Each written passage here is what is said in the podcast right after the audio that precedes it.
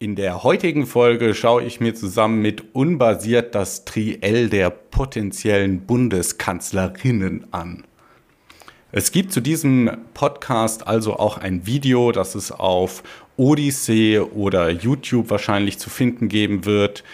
Und ja, ich werde das auf jeden Fall auf meiner Webseite verlinken. Ich weiß, mein Odyssey-Kanal ist vielleicht ein bisschen schwierig zu finden oder mein äh, Library-Kanal. Aber genau, ich versuche das dann auf der Webseite auch nochmal alexanarcho.live nochmal zu benennen und dann könnt ihr das Video von dort aus finden. Ja, generell, wir haben jetzt nicht das ganze Triell durchgeschaut, sondern nur ein paar Clips. Deswegen müsst ihr jetzt auch nicht unbedingt das Video gucken. Ich denke, die Sachen, die man in dem Video sieht, beschreiben wir auch ganz gut. Und deswegen für die Leute, die den Podcast hören wollen und äh, auf das Video verzichten, ich denke, ihr werdet da nicht so viel verpassen. Nichtsdestotrotz ist es vielleicht ganz schön, die Gestik und Mimik der jeweiligen Person zu sehen, die gerade spricht, weil es eben doch auch ein bisschen mehr Einblicke in das, äh, in den emotionalen Gemütszustand gibt, die vielleicht nur über das Audio nicht ganz so rüberkommen. Mein altes Mikrofon ist mir leider kaputt gegangen und ich habe jetzt ein neues Mikrofon und äh, vielleicht kennt das der eine oder andere von euch, dann geht das mit der Konfiguration erstmal komplett von vorne wieder los und deswegen bitte ich eventuelle Audiomängel in der heutigen Folge zu entschuldigen. Mir vor allem ist äh, die Verzögerung zwischen Videospur und Audiospur aufgefallen und jetzt habe ich das wahrscheinlich gejinxt für alle, die das Video gucken und äh, jetzt fällt es euch extrem auf. Aber ich versuche das äh, ja möglichst rauszukorrigieren und dass ihr praktisch das bestmögliche Viewing-Erlebnis habt. Und äh, genau, dann sollte das nicht so schlimm sein. Und ich gelobe natürlich wieder Besserung. Dadurch, dass ich jetzt auch ein neues Mikrofon habe, ähm, ja, ist es mir natürlich viel einfacher, Folgen aufzunehmen. Und das kommt euch dann wahrscheinlich auch langfristig wieder zugute. Ach ja, und bevor ich es vergesse, für die Leute, die das äh, unterstützen wollen, die mir vielleicht bei dem Mikrofon ein bisschen unter die Arme greifen wollen, ihr findet natürlich auch meine Monero und Bitcoin Spendenadresse auf meiner Webseite nochmal alexanarcho.live. Da will ich auch gar nicht mehr weiter viel vorwegnehmen. Viel Spaß mit der heutigen Sendung und unbasiert. Das ist eine legendäre Folge. Ich habe es gerade eben schon gesagt, weil Sascha und ich noch nie eine Folge zusammen aufgenommen haben und jetzt ist es endlich soweit. Und dann haben wir auch noch so ein tolles Thema, weil wer äh, es noch nicht mitbekommen hat, äh, es sind ja wieder bald Bundestagswahlen, oder? Sage ich das jetzt richtig? Es ist ja, Bundestagswahl. In der ne? Tat. Genau. Das heißt, man wählt die Parteien und die Partei mit den meisten Stimmen, die darf dann den Bundeskanzler stellen, richtig? So sieht's aus. Und da gibt's dieses Mal drei Kandidaten, die da in die engere Auswahl fallen, nicht wahr? Ja, genau. Und deswegen ist es auch diesmal ein Triell und kein Duell, was ich, als ich das gesehen habe auf Twitter, diesen Hashtag Triell, ich habe erst gar nicht verstanden, um was es geht. Ja, ich habe den Kontext gar nicht verstanden. Ich habe gedacht, das wäre ein Ort und irgendwas Schreckliches wäre passiert, ja. Ähm, ich, ich, dachte es auch so in etwa. Also ich konnte auch jetzt gar nichts damit anfangen, habe dann draufgeklickt, wusste aber gleich, okay, es ist was Schreckliches. ja.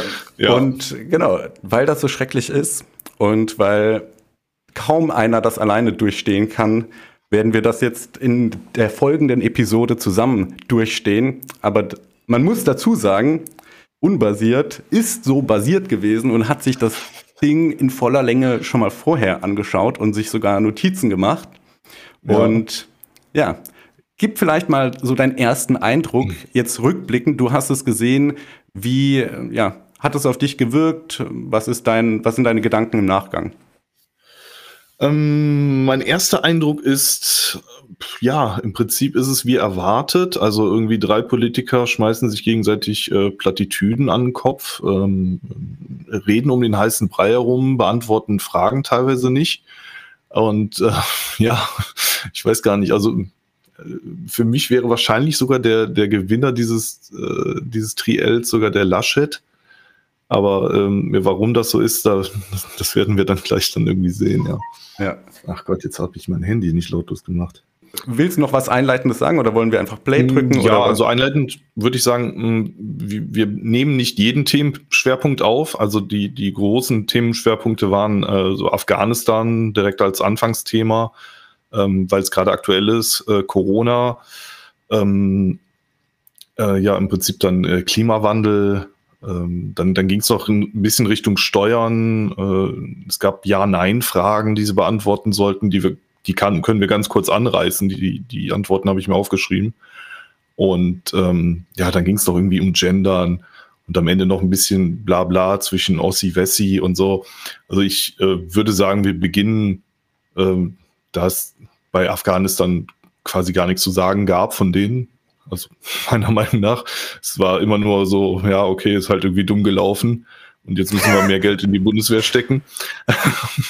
Ja. Und ähm, ja, die Ortskräfte halt herholen und so.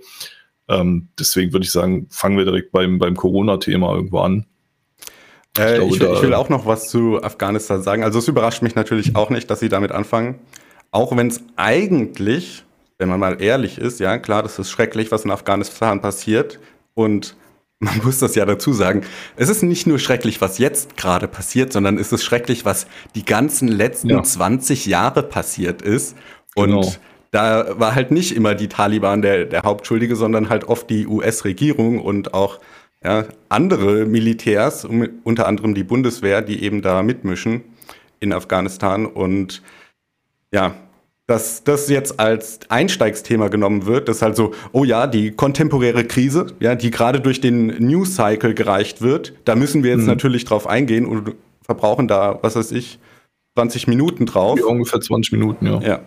Und äh, dabei, was, was du jetzt gerade so runtergerattert hast an den Themen, das ist, ja, gerade ich habe ja viele Folgen zum US-Wahlkampf gemacht, das ist genau das gleiche Schema. Ja, du hast immer das tagesaktuelle Thema, was die Einleitung ist praktisch, auch wenn es relativ belanglos ist für die Frage, ist diese Person qualifiziert, praktisch die nächsten vier Jahre das Land zu führen? Was sind denn so die Einstellungen zu den wirklich wichtigen Themen, ja, zur Geldpolitik beispielsweise. Oder bei Afghanistan könnte man ja eigentlich auch das Thema Außenpolitik eher beleuchten, aber gut, da sind die wahrscheinlich auch eher auf Kriegsfuß. Und ja. Ja, richtig, ja. Also ich, ich weiß nicht, ob die mhm. Zuhörer mich einordnen können. Also ich bin äh, pra praktisch auch ein Anarcho. Ne? Also ich, ich sehe das ähnlich wie du mit, der, mit dem äh, Afghanistan-Krieg. Also ähm, es ist wie du schon sagst, die letzten 20 Jahre schlimm und nicht erst seit äh, letzte Woche. Ja. ja. Und ich skimme gerade so noch so durch deine Notizen, die du dazu gemacht hast. Hier, Baerbock erwähnt kleine Mädchen, die Angst haben. Sie will außenpolitische Motive über innenpolitische stellen. Ja, das ist so. Ja. Sie erwähnt klein, damit, damit fängt das Framing an. Ja, dass die ja, praktisch genau. sagen: Ja, denk an die Kinder. Gibt es ja dieses schöne Lied von Alligator. Denk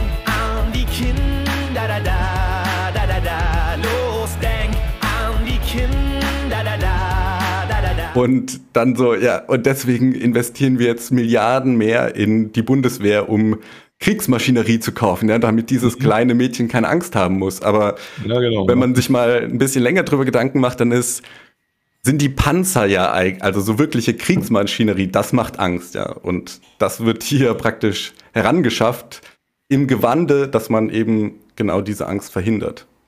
Mhm. Richtig. Ja, ja das, das ist mir halt bei Baerbock dann in dem Moment besonders aufgefallen. Laschet so auf ähm, bewaffnete, bewaffnete Drohnen, die man jetzt da endlich mal haben sollte, äh, häufig oh. angesprochen hat. Okay. Also eigentlich ist es schon ein relativ interessantes Thema, aber man hat, ich hatte das Gefühl, während ich mir das angesehen habe, die sagen halt nicht viel.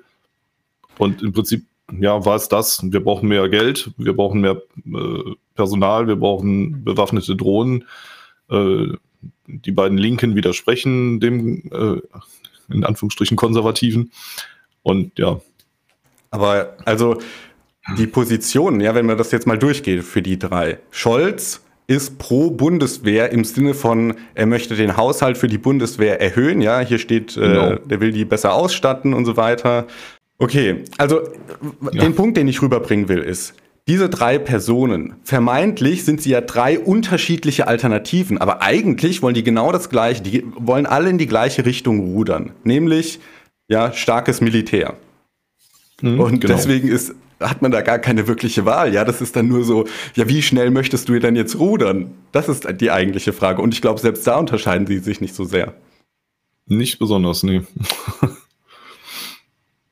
es geht hauptsächlich um die Mittel. Ne? Also der eine möchte bewaffnete Drohnen, der andere nicht. So und Genau, genau, ja. darüber verhandelt man. Aber die Frage, ja. ob man überhaupt so Krieg führen will und so weiter. Und ja, ich finde es auch so, so, so hyp äh, hypocritical. Ja? Auf der einen Seite äh, sind solche Leute wie Baerbock, Laschet und Scholz natürlich unter den ersten, die über die Übel des Dritten Reichs schreien und, und so weiter und so fort. Und dann auf der anderen Seite stellen sie sich aber hin und wollen Deutschland aufrüsten. Ja, ich meine, die logische Konsequent wäre wär doch eher, dass man Deutschland abrüstet, dass man sagt, ja, wir wollen keinen Krieg mehr führen, wir wollen keine Leute mehr umbringen.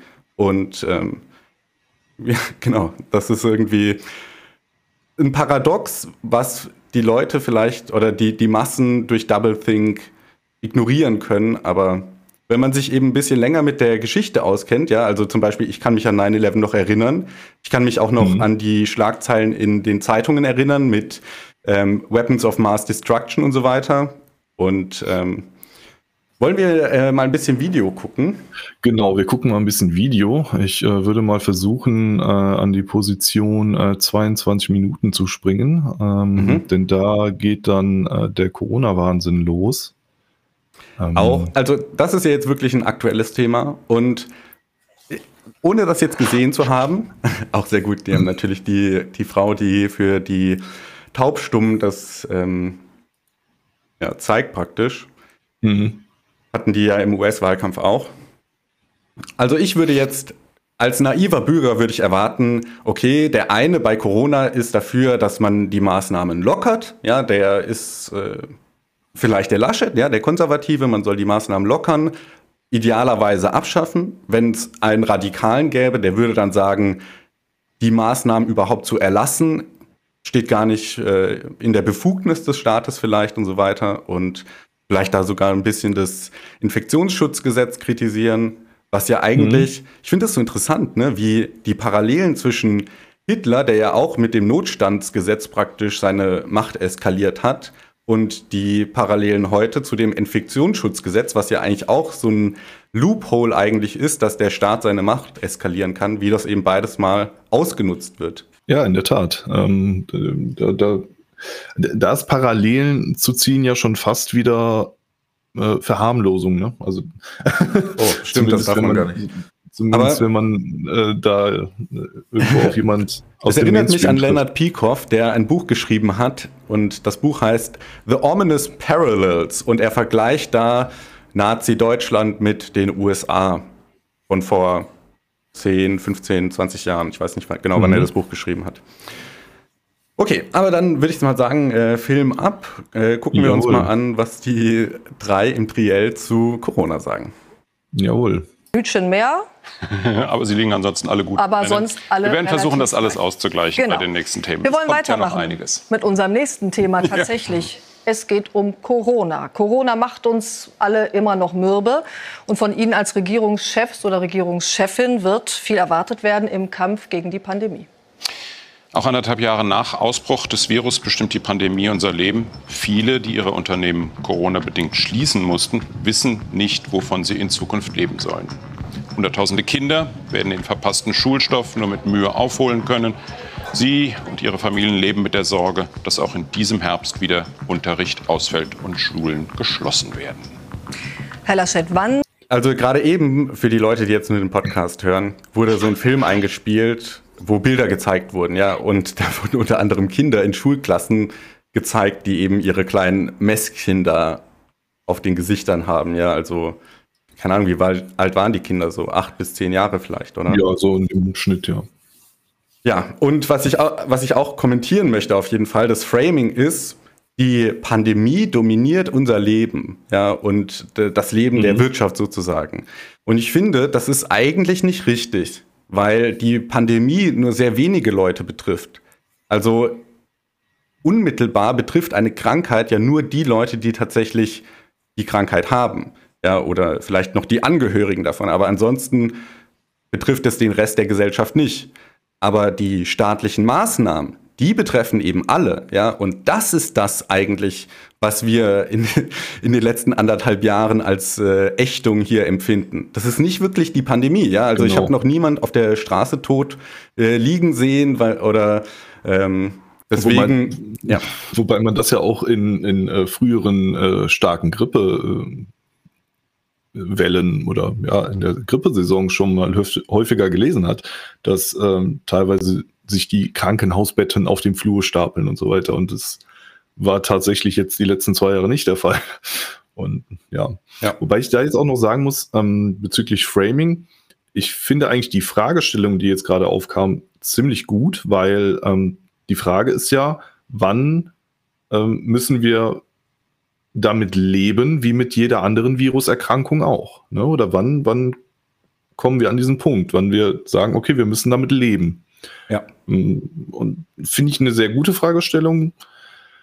Und äh, die Antworten sind sehr enttäuschend, muss ich sagen, die dann jetzt gleich kommen werden. Also. Ja, dann hören wir uns das mal an. Aber wir wissen nicht, die Entwicklung wird sich das Virus noch mal weiterentwickeln, wird es mutieren. Viele Experten sagen, es wird Jahre dauern. Möglicherweise wird es nie ganz Jahre. verschwinden. Und das heißt dann, wir werden mit dem Virus leben müssen, wir werden uns schützen müssen, mit Maßnahmen, mit Impfen insbesondere. Und nur Prognosen, das haben wir in den anderthalb Jahren gelernt, über die Entwicklung von Viren waren meistens nicht sehr nachhaltig. Aber Sie können einen Punkt festmachen, sagen, ein Freedom Day, ein Freiheitstag wie ein anderer auch. Ich würde das nicht so nennen, Freedom Day, man kann das so nennen, aber ich würde, das ist keine, kein Akt zur Zelebration. Wir müssen jetzt alles tun, dass die Grundrechtseinschränkungen, wenn möglich, und die Zahlen sinken, zurückgenommen werden. Und es ist gut, dass wir jetzt nicht nur auf die Inzidenzen schauen, sondern auch auf die Hospitalisierung, also wer kommt ins Krankenhaus und wie weit sind wir mit der Impfquote. Und mit dieser Mischung hoffe ich, dass wir zum normalen Leben verantwortungsvoller als vorher zurückkehren. Sie haben okay. Ja. was, was soll man dazu sagen? Also äh, es bleibt erstmal bestehen. Äh, wir brauchen Maßnahmen, wir brauchen Masken und vor allem Impfungen.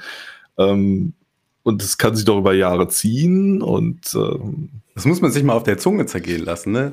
Dieser Zustand, dieser Ausnahmezustand, dieser absolute Ausnahmezustand, ja, wo Leute äh, schier verrückt werden, weil sie sozial isoliert sind und praktisch ihren üblichen Hobbys nicht nachgehen können, ja. Chorgesang es gibt's ja nicht mehr, darfst ja nicht mehr im Chor singen, weil Gesang, Aerosol ja. und so weiter ganz schlimm. Und dieser Zustand soll noch weiter anhalten. Ja, das war ja jetzt erst äh, vor ein paar Tagen dass sie darüber abgestimmt haben, dass eben dieser Ausnahmezustand oder wie heißt das, Notfallzustand, ja, keine Ahnung, ja, wird dieses, weiter aufrechterhalten. Ja, ne? wird, wird jetzt auf jeden Fall erstmal für einige Monate aufrechterhalten, ja. Ja, und das ist, ja, am Anfang ja, auch, kann man vielleicht wieder mhm. aufgrund von Prognosen, die sie aufgestellt haben, wo die er eben selbst erwähnt ja, hat. Ja, die er sogar kritisiert nicht, selber, ne? ne? Und, und äh, machen aber auf Grundlage dessen jetzt wiederum äh, eine Verlängerung dieses Gesetzes. Also äh, wie, wie vereinbart er das denn mit sich selber? Also er hat sich doch gerade selber innerhalb von einer Minute widersprochen. Auf der einen Seite ja. sagt er, die Prognosen sind nicht nachhaltig. Mit anderen Worten, die sagen die Zukunft nicht vorher. Und mit auf der anderen Seite sagt er, ja, ne, wir müssen jetzt halt lernen, damit zu leben und so weiter, weil es ist, es muss ja sein, weil es prognostiziert ist, dass es so schlimm ist, ja, weil sonst wäre es ja wie jede andere Krankheit auch, wo, ja, gut, manche Leute haben sie, andere Leute haben sie nicht.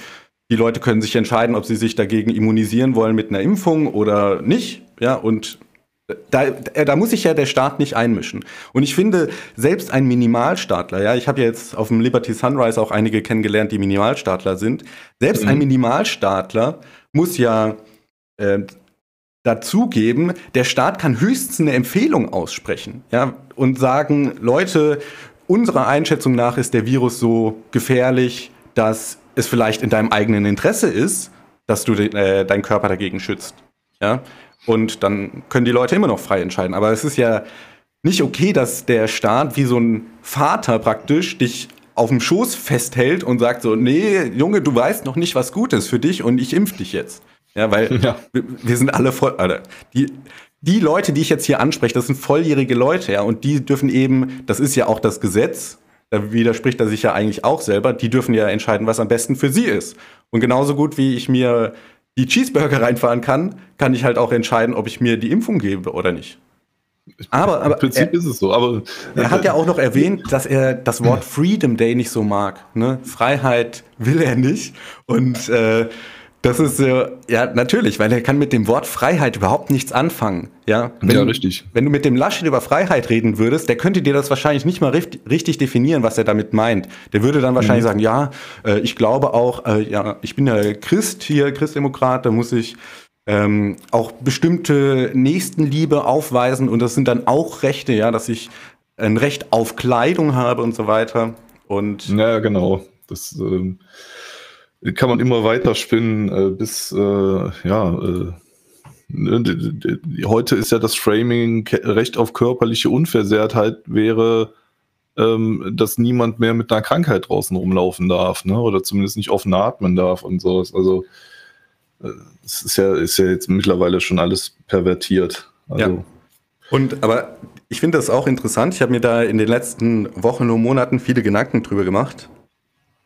Das Argument, wird ja auch gegen Libertäre vorgebracht. Und das Argument ist eigentlich, hey, du hast eine Krankheit und du infizierst damit andere Leute mit einer sehr hohen Wahrscheinlichkeit.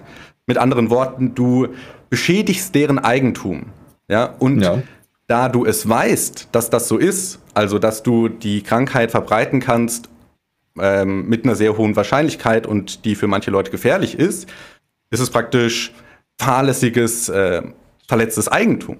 Und dann ist es ja vollkommen gerechtfertigt, dass der Staat, der jetzt eben die Aufgabe hat, unsere Rechte zu schützen, das Eigentum dieser armen Opfer schützt, indem er eben das vorbeugt sozusagen, dass das nicht passieren kann, indem er eben dann Lockdowns verhängt oder Maskenpflicht und so weiter und so fort.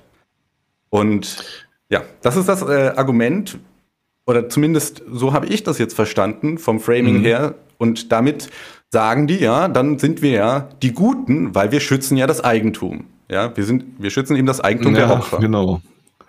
Ja, ich sehe in der Sache halt da dann das Problem, es sind halt gewöhnliche Lebensrisiken. Ne? Also wenn sie es dann wirklich ernst meinen, müssten sie jemandem einen Betreuer an die Hand geben, wenn er aus seinem Haus die drei Stufen heruntertritt, um auf die Straße zu gehen, damit er ja nicht hinfällt. Ne? Also das, man, man versucht da ähm, gewöhnliche Lebensrisiken einfach äh, aufzubauschen. Ähm, oder ich, ich könnte aus Versehen jemanden auf der Straße anrempeln und er fällt. So, ja, dann müssten wir vielleicht dann doch sagen, ja, jeder braucht so einen Abstandsbumper um sich herum oder so. Es, es nimmt ja absurde ja. Züge an dann, wenn, wenn man diese genau. Argumentation weiterverfolgt.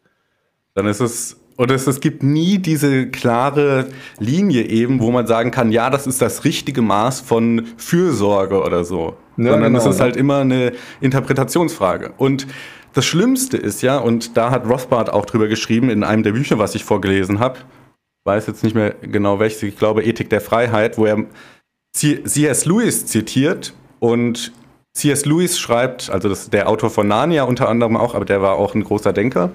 Und der schreibt eben über ähm, Humanitarianism, also wie heißt das auf Deutsch? Äh, Humanitarismus.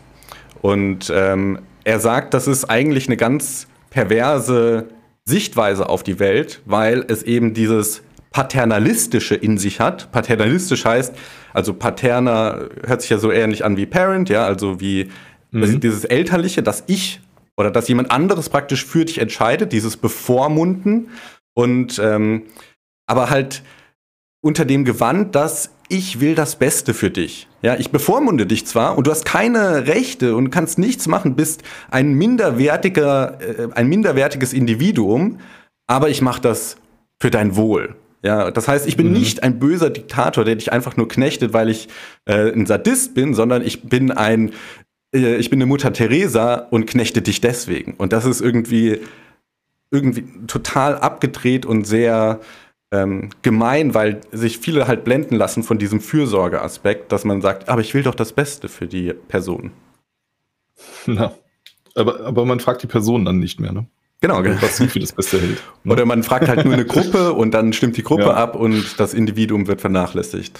Kleiner Zwischeneinwurf von Post-Production, Alex. Ich habe in dem Buch Economic Controversies von Rothbard noch das, wie ich finde, schlagende Argument gegen die ursprüngliche Argumentation von Laschet gelesen und ich habe das hier irgendwie in der Folge nicht richtig zum Ausdruck gebracht und ich finde, das ist sehr wichtig, dass man das weiß. Deswegen wollte ich das jetzt noch nachtragen.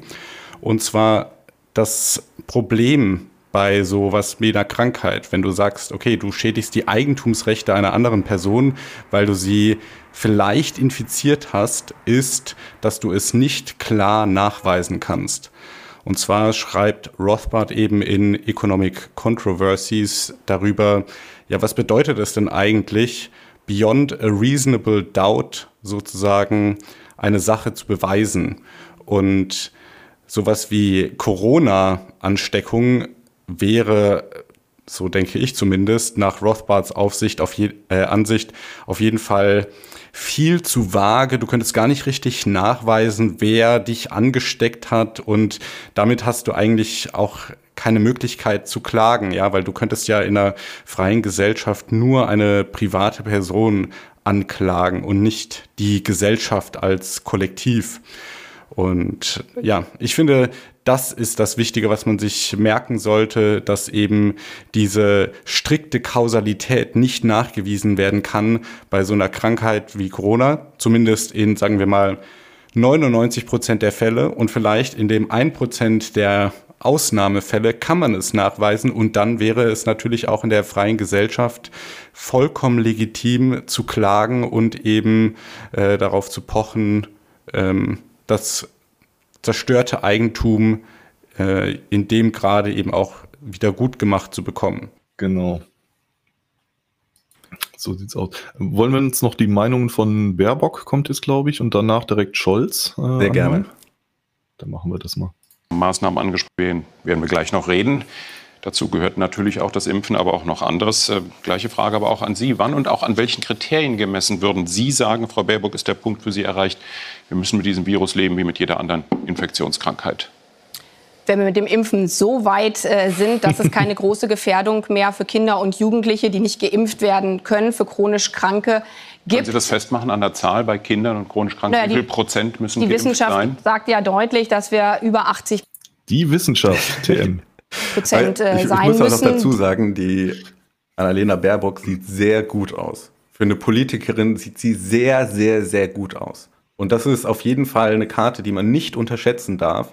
Sie ist eigentlich die erste Politikerin, die so nach vorne geschoben wird, die gerade eine weibliche, die sehr attraktiv ist. Und ähm, zum Beispiel bei der Wahl von Kennedy, ja, John F. Kennedy wurde unter anderem gewählt, weil er die weiblichen Wähler sehr überzeugen konnte und ja, die praktisch für ihn geschwärmt haben und dann ja. ihre Stimme für ihn abgegeben haben.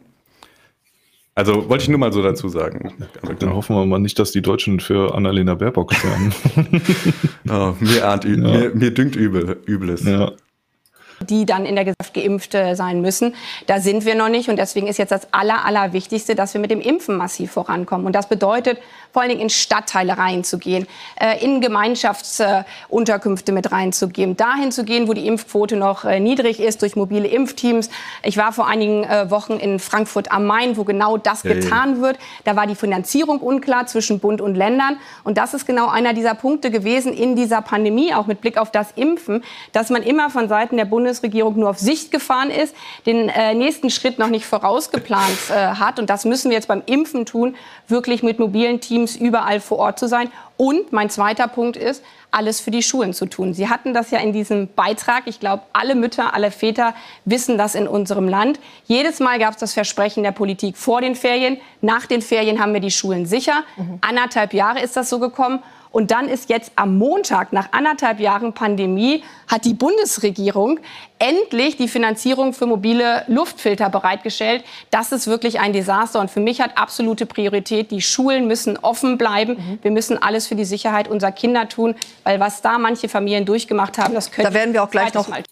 Da auch wieder dieses Kinderframing, ne? Also ja. äh, ja, hat das eben grad, schon mal angesprochen. Ich muss sagen, ich bin gerade total äh, weggeblasen, wie gut die Annalena Baerbock das gerade gemacht hat, ja, weil sie ist ja eigentlich dafür, also gut, wir gucken uns jetzt nur einen Ausschnitt an und ich weiß jetzt nicht, wie die andere, äh, die anderen Minuten bei ihr so gelaufen sind, aber ähm, sie hat so Olaf Scholz kritisiert, ja, sie hat auf, mhm. mit dem Finger auf Olaf Scholz gezeigt und hat gesagt, ja, die Bundesregierung hat die Finanzierung nicht locker gemacht ja. und was ich, was mir auch aufgefallen ist, warum ich auch ge, gelacht habe, ähm, dieses diese Wortwahl auf Sicht fahren. Ja, das mhm, ist. Ja. läuft mir die ganze Zeit über den Weg, wenn ich ähm, oder wenn, wenn man den Grünen zuhört, weil das eben, ja, du merkst richtig, das ist so ein Satz, den die festgelegt haben und den sie so richtig durchdrücken wollen. Mhm. Ja, ich bin da auch so ein bisschen drüber gestolpert über die Aussage auf Sicht fahren. Ja, was wäre denn jetzt dann ihr Ansatz gewesen? Hätte man, also die Prognosen waren ja sowieso schon da und haben sich als falsch herausgestellt. Also man, man, man hat ja so schon weitergeschaut eigentlich. Also würde ich nicht mal sagen, dass die Regierung nur auf Sicht gefahren ist, sondern. Ja, das ist ein sehr guter Punkt, den ja, du hier vorbringst, weil was wäre denn das Gegenteil von auf Sicht fahren? Das Gegenteil davon wäre, dass ich so fahre, als ob ich Sachen sehe, die aber noch gar, die ich noch gar nicht in Sicht habe, ja. Und dann kann es sein, genau. dass ich auf 120 beschleunige und dann auf einmal merke ich, oh Mist, da hört ja die Straße auf. Ja, das wäre ja dann die Alternative dazu. Und wenn gerade mit dem, was der Laschet vorher gesagt hat, dass die Prognosen sich nicht bewahrheitet haben, wäre das ja dann eigentlich ein Rezept für Desaster, oder? Eigentlich ja, ja, richtig. Ich denke mir halt, okay, die, die hätten noch mehr gemacht, oder? Also klar, ist, ich interpretiere das ist einfach da rein, aber ähm, man kennt ja so ein bisschen auch die, die Standpunkte der Grünen, ähm, wobei die sich in den letzten Monaten jetzt auch in den Abstimmungen sehr zurückgehalten haben, aber es war halt schon immer so, also ich habe das Gefühl gehabt, die haben auch mit diesem Zero Covid äh, quasi äh, geliebäugelt. Mhm. Oder nahe Zero, weil jeder weiß, Zero wird, wird man nicht erreichen. Aber dass, dass die doch eher härtere Maßnahmen wollten, und ja, also um dann halt nicht mehr auf sich zu fahren, sondern um nochmal vorauszueilen irgendwie. Ne? Ja. Und aber was mir gerade noch eingefallen ist, während du gesprochen hast, es, es impliziert ja so, dass, was sie gesagt hat, legitimiert die Bundesregierung in dem, was die Bundesregierung gemacht hat. Ja, weil sie sagt, ja, die Bundesregierung ist auf Sicht äh, hat so regiert, als ob sie auf Sicht fährt. Ja, und das hat sie ihr zum Vorwurf gemacht, weil sie dann gesagt hätte, ja, wenn ich äh, hier regieren würde, dann würde das alles viel besser laufen. Aber wenn wir uns das mal anschauen, die Sachen, die die Bundesregierung gemacht hat, war das wirklich so auf Sicht? Ja, ist das immer noch so auf Sicht? Weil man kann sich doch jetzt mal umschauen und so andere Länder auf dem Globus beobachten, was die für mhm. staatliche Regulierungen haben und wie bei denen die Zahlen sind. Und man muss sich ja auch immer klar machen, diese ganzen Regulierungen haben ja einen Preis. Ja, es ist ja nicht so, dass der Staat hier Correct. sagt, ja, okay, wir müssen jetzt alle äh, auf einem Bein hüpfen und müsst ihr halt so zur Arbeit kommen und es macht dann nichts aus bei der Wirtschaft. Das macht enorm viel aus, ja, und deswegen, Natürlich. es hat einen Preis und dann muss man sich fragen, ist es das überhaupt wert? Ja. Ja. Also selbst, selbst wenn man ähm, quasi sagt, okay, es ist legitim, dass der Staat da eingreift, wir wissen beide, wir würden das nicht sagen, aber ähm, ähm, äh, selbst diese Abwägung, äh, die findet ja nicht statt. Die, die wird ja schon von Anfang an, wird die ja eigentlich auch ja, unterdrückt. So, okay, schaut doch mal, ähm, was kostet das, ähm, was passiert mit den Jobs, was passiert mit den Kindern und so weiter. Und ähm, ja, die Abwägung findet auch jetzt nicht statt. Ja. Ähm, ist, ist, der Preis es wert. Ne? Weil, ja, das hat ja einen guten Grund weil keiner von den dreien, die da stehen, also weder Laschet, Baerbock oder Scholz, tragen irgendwelche persönlichen Konsequenzen dafür, ja. wenn sie Mist verzapfen, ja, wenn sie schlechte Entscheidungen treffen. Ich meine, wir sehen es ja beim Scholz. Der ist Kanzlerkandidat und hat einfach Wirecard auf dem Schirm. Ja? Der hat keine Konsequenzen von Wirecard davon getragen. Er hat ja. etliche Skandale und da passiert einfach gar nichts. Ja, und deswegen ist es so, wir pokern hoch, weil wenn wir gewinnen, gewinnen wir hoch und wenn wir verlieren, ja, keine negativen Konsequenzen. Dann nächstes so Mal. Aus. Ja. So sieht's aus. Und wobei ist da, ja. wobei ich da jetzt schon fast wieder sagen würde, ähm, äh, also die Zahlen geben ja mittlerweile her, dass äh, kein oder dass Lockdowns nicht mehr nötig sind. Das wurde ja sogar schon vor einem Jahr irgendwie gesagt. So mit uns wird es keinen Lockdown mehr geben und zwei Wochen später kam der. Habe ich vorhin ähm, auf Twitter gesehen, das, dass Söder das gesagt hat. Dass sie, dass sie äh, jetzt eigentlich gar nicht mehr zurückrudern können, gerade eben weil ja die Wahl ähm, vor der Tür steht und das eine Niederlage wäre. Ne? Ähm, also ich glaube, die sehen ihre persönlichen Konsequenzen aus ihrem Handeln darin, dass sie halt dann nicht wiedergewählt werden, wenn sie jetzt ähm, die Wahrheit sagen ja, mhm. oder zu ihren Fehlern stehen. Nur, äh, ja gut, wie du schon sagst, so Wirecard und andere Skandale, Maskenskandal und so, ja, da trägt keiner die Konsequenzen, das ist richtig. Ja, und das ist halt auch immer so eine so ein Hintergedanke, den man haben muss bei so einer bei so einer Bundestagswahl. Ja, die Leute, die ihr wählt, das sind keine vertraglichen Repräsentanten irgendwie, die euch die Rede und Antwort zu Schulden äh, stehen, ja, sondern das ist halt, ihr bringt die in ein Amt rein, wenn ihr dafür wählt, und dann seid ihr praktisch dem guten Willen von denen ausgeliefert, dass sie tatsächlich auch das machen, was sie versprochen haben, ja. Und ich meine, es ist ja eine alte Weisheit, dass im Wahlkampf das Blaue vom Himmel versprochen wird und dann in der eigentlichen Amtszeit wird nichts davon umgesetzt oder es werden genau, genau. die Sachen umgesetzt, die man nicht haben wollte. Richtig, ja. Okay, dann hören wir uns mal den Scholz an. Ja, genau. Zukommen, Frau Baerbock. Herr Scholz, wann sagen Sie denn, wir müssen jetzt mit dem Coronavirus leben, wie mit jeder anderen Infektionskrankheit auch? Das werden wir noch lange nicht können, weil es so viele Ungeimpfte gibt. Und anders als bei den Infektionskrankheiten, die wir bisher in Deutschland kennen, zum Beispiel die oft zu Unrecht herangezogene Vergleich mit der Grippe, anders als in dem ja, Fall ist es so, dass es ja diejenigen, die es jetzt so framen muss, ne? Dieser er will eigentlich sagen, dieser, äh, er will eigentlich den Vergleich mit der Grippe bringen, aber das darf man ja nicht. Ja? Du darfst ja Corona nicht mit einer Grippe vergleichen. Deswegen ja. muss er vorher noch ja, diesen, äh, diese zwei Nebensätze reinstricken, dass er sich praktisch so positioniert. Aber Leute, ihr wisst ja, ich bin ja keiner von den Spinnern. Ja. Mhm, ja. Es neu trifft, richtig das erste Mal trifft, da gibt es keinen Grundschutz und es ist auch wirklich ein sehr tödliches Virus. Es gibt 100.000 Menschen, die in Deutschland gestorben sind in der ganzen Welt noch viel mehr. Und darum ist das so schnell nicht der Fall. Trotz und, und das, dieses Duell, war das jetzt bevor oder nachdem dieser Artikel rauskam oder die, diese Studie rauskam, dass 80 Prozent der an Corona Verstorbenen fünf Wochen nach der Infektion verstorben sind?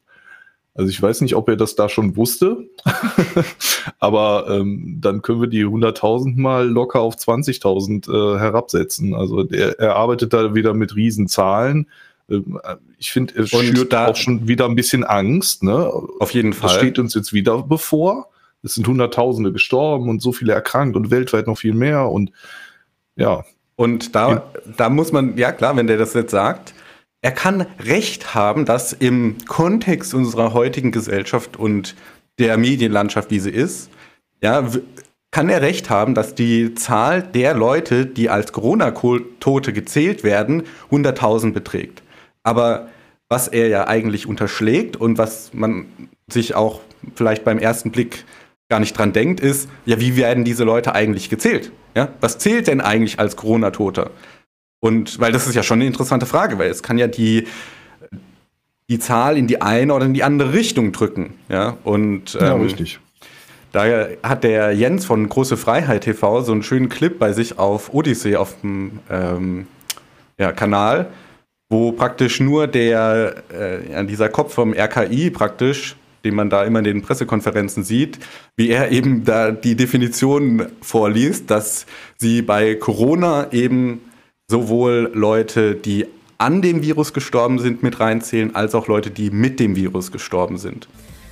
In der internationalen Presse wird häufig die Frage gestellt, wie in Deutschland die Todesfälle durch Covid-19 erfasst werden. Also ob nur die gezählt werden, die direkt an Covid-19 gestorben sind oder ob auch Fälle gezählt werden, in denen die Betroffenen schwere Grunderkrankungen hatten und ebenfalls mit Covid-19 infiziert waren, es aber nicht ganz klar ist, woran sie letzten Endes gestorben sind. Also in Deutschland ist es so, dass alle Menschen, bei denen äh, Covid-19 diagnostiziert wurde, Und wenn sie dann sterben, sind es Covid-19-Fälle. Das heißt, wir zählen einfach, der, der, das, der, das Entscheidende ist das Ergebnis des Tests Covid-19. Da wird nicht unterschieden, ob sie dann Grundkrankheiten hatten oder nicht, sondern im Nachhinein ähm, erhalten wir dann die Informationen, ob die Menschen Grundkrankheiten hatten, die verstorben sind oder nicht. Wir melden alle Fälle, die Covid-19 positiv sind und gestorben sind als Covid-19-Sterbefälle. Und mhm. dann ist die Zahl natürlich auf den ersten Blick sehr hoch.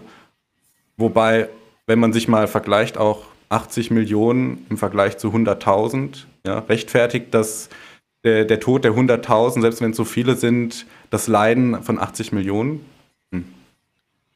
Ist wieder eine philosophische Frage, ja. Genau.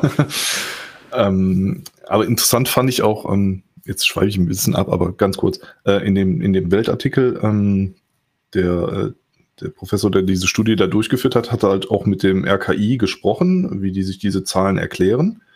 Und äh, das RKI hat wohl ähm, verlauten lassen, ähm, sie können es sich nicht leisten, wenn einer in dieser Statistik fehlt.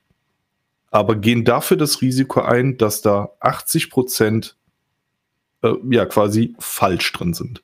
Nur damit einer nicht fehlt. Mhm. Ein Corona-Toter nicht fand ich sehr interessant. Den, den Artikel kann man sich wirklich mal äh, äh, da, dazu parallel fällt mir eine Passage von Rothbard ein, wo er, ich meine, es war Rothbard, geschrieben hat, lieber gehen 1000 Kriminelle oder whatever die Zahl frei, als dass ein Unschuldiger ins, Gefäng ins Gefängnis geht oder bestraft wird für, mhm. genau, es ging, es war Rothbard und es ging darum, wie viel Beweis muss man denn bringen, damit diese Beweislast ausge, ähm, ähm, ja, erfüllt ist? Weil im Englischen gibt es ja diese, diese Phrase Proof beyond a reasonable doubt. Ja, und ähm, da überlegt er sich halt, was heißt das denn jetzt eigentlich genau? Und im Zweifelsfall, wohin sollte man sich eher entscheiden? Und ich würde mich jetzt auch bei, beim, äh, bei den Corona-Toten im Zweifelsfall dann eher dafür entscheiden, ja, vor allem, wenn, da, wenn das dann halt so zu politischen Zwecken benutzt wird, dass man genau, die, ja. die Zahl halt nicht so inflationiert. Aber inflationieren, das kann er gut, äh, da, da kennt er sich aus. das stimmt. Ja, gucken wir doch mal, äh, was er noch zu sagen hat. Trotzdem so viele geimpft, dass wir sehr klar sagen können und müssen, es wird keinen neuen Lockdown geben und auch nicht geben können. Können Sie das ausschließen? Und wir müssen, Kein Lockdown Und wir müssen und können die Schulen auch offen halten, was ich ganz, ganz wichtig finde für die Kinder, die ja alle genau wissen, dass der Präsenzunterricht einfach interessanter und spannender und besser ist als alle anderen Alternativen.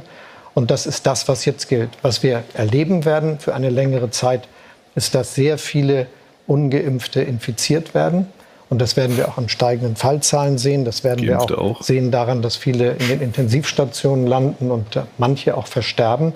Und deshalb muss unsere größte Anstrengung sein, alle zu überzeugen, die sich bisher noch nicht impfen lassen haben, dass sie das jetzt machen. Warum? Und dass sie uns 50 ja. Also das verstehe ich nicht. Ja, wenn du jetzt allen Für Leuten wen? in Deutschland ein Impfangebot gemacht hast und jeder hatte die Wahl, sich zu entscheiden, hey, möchte ich mich impfen lassen oder möchte ich lieber das Risiko eingehen, Corona zu kriegen, also SARS-CoV-2 zu kriegen, dann äh, mit Covid-19 zu erkranken und eventuell davon negative Konsequenzen davon zu tragen. Das kann sich jeder überlegen. Genauso wie sich jeder überlegen kann, hey, stehe ich morgens schon um sechs auf und gehe eine Runde joggen, ja, oder was weiß ich, ernähre ich mich besonders gesund. Das kann ja jeder selber für sich entscheiden.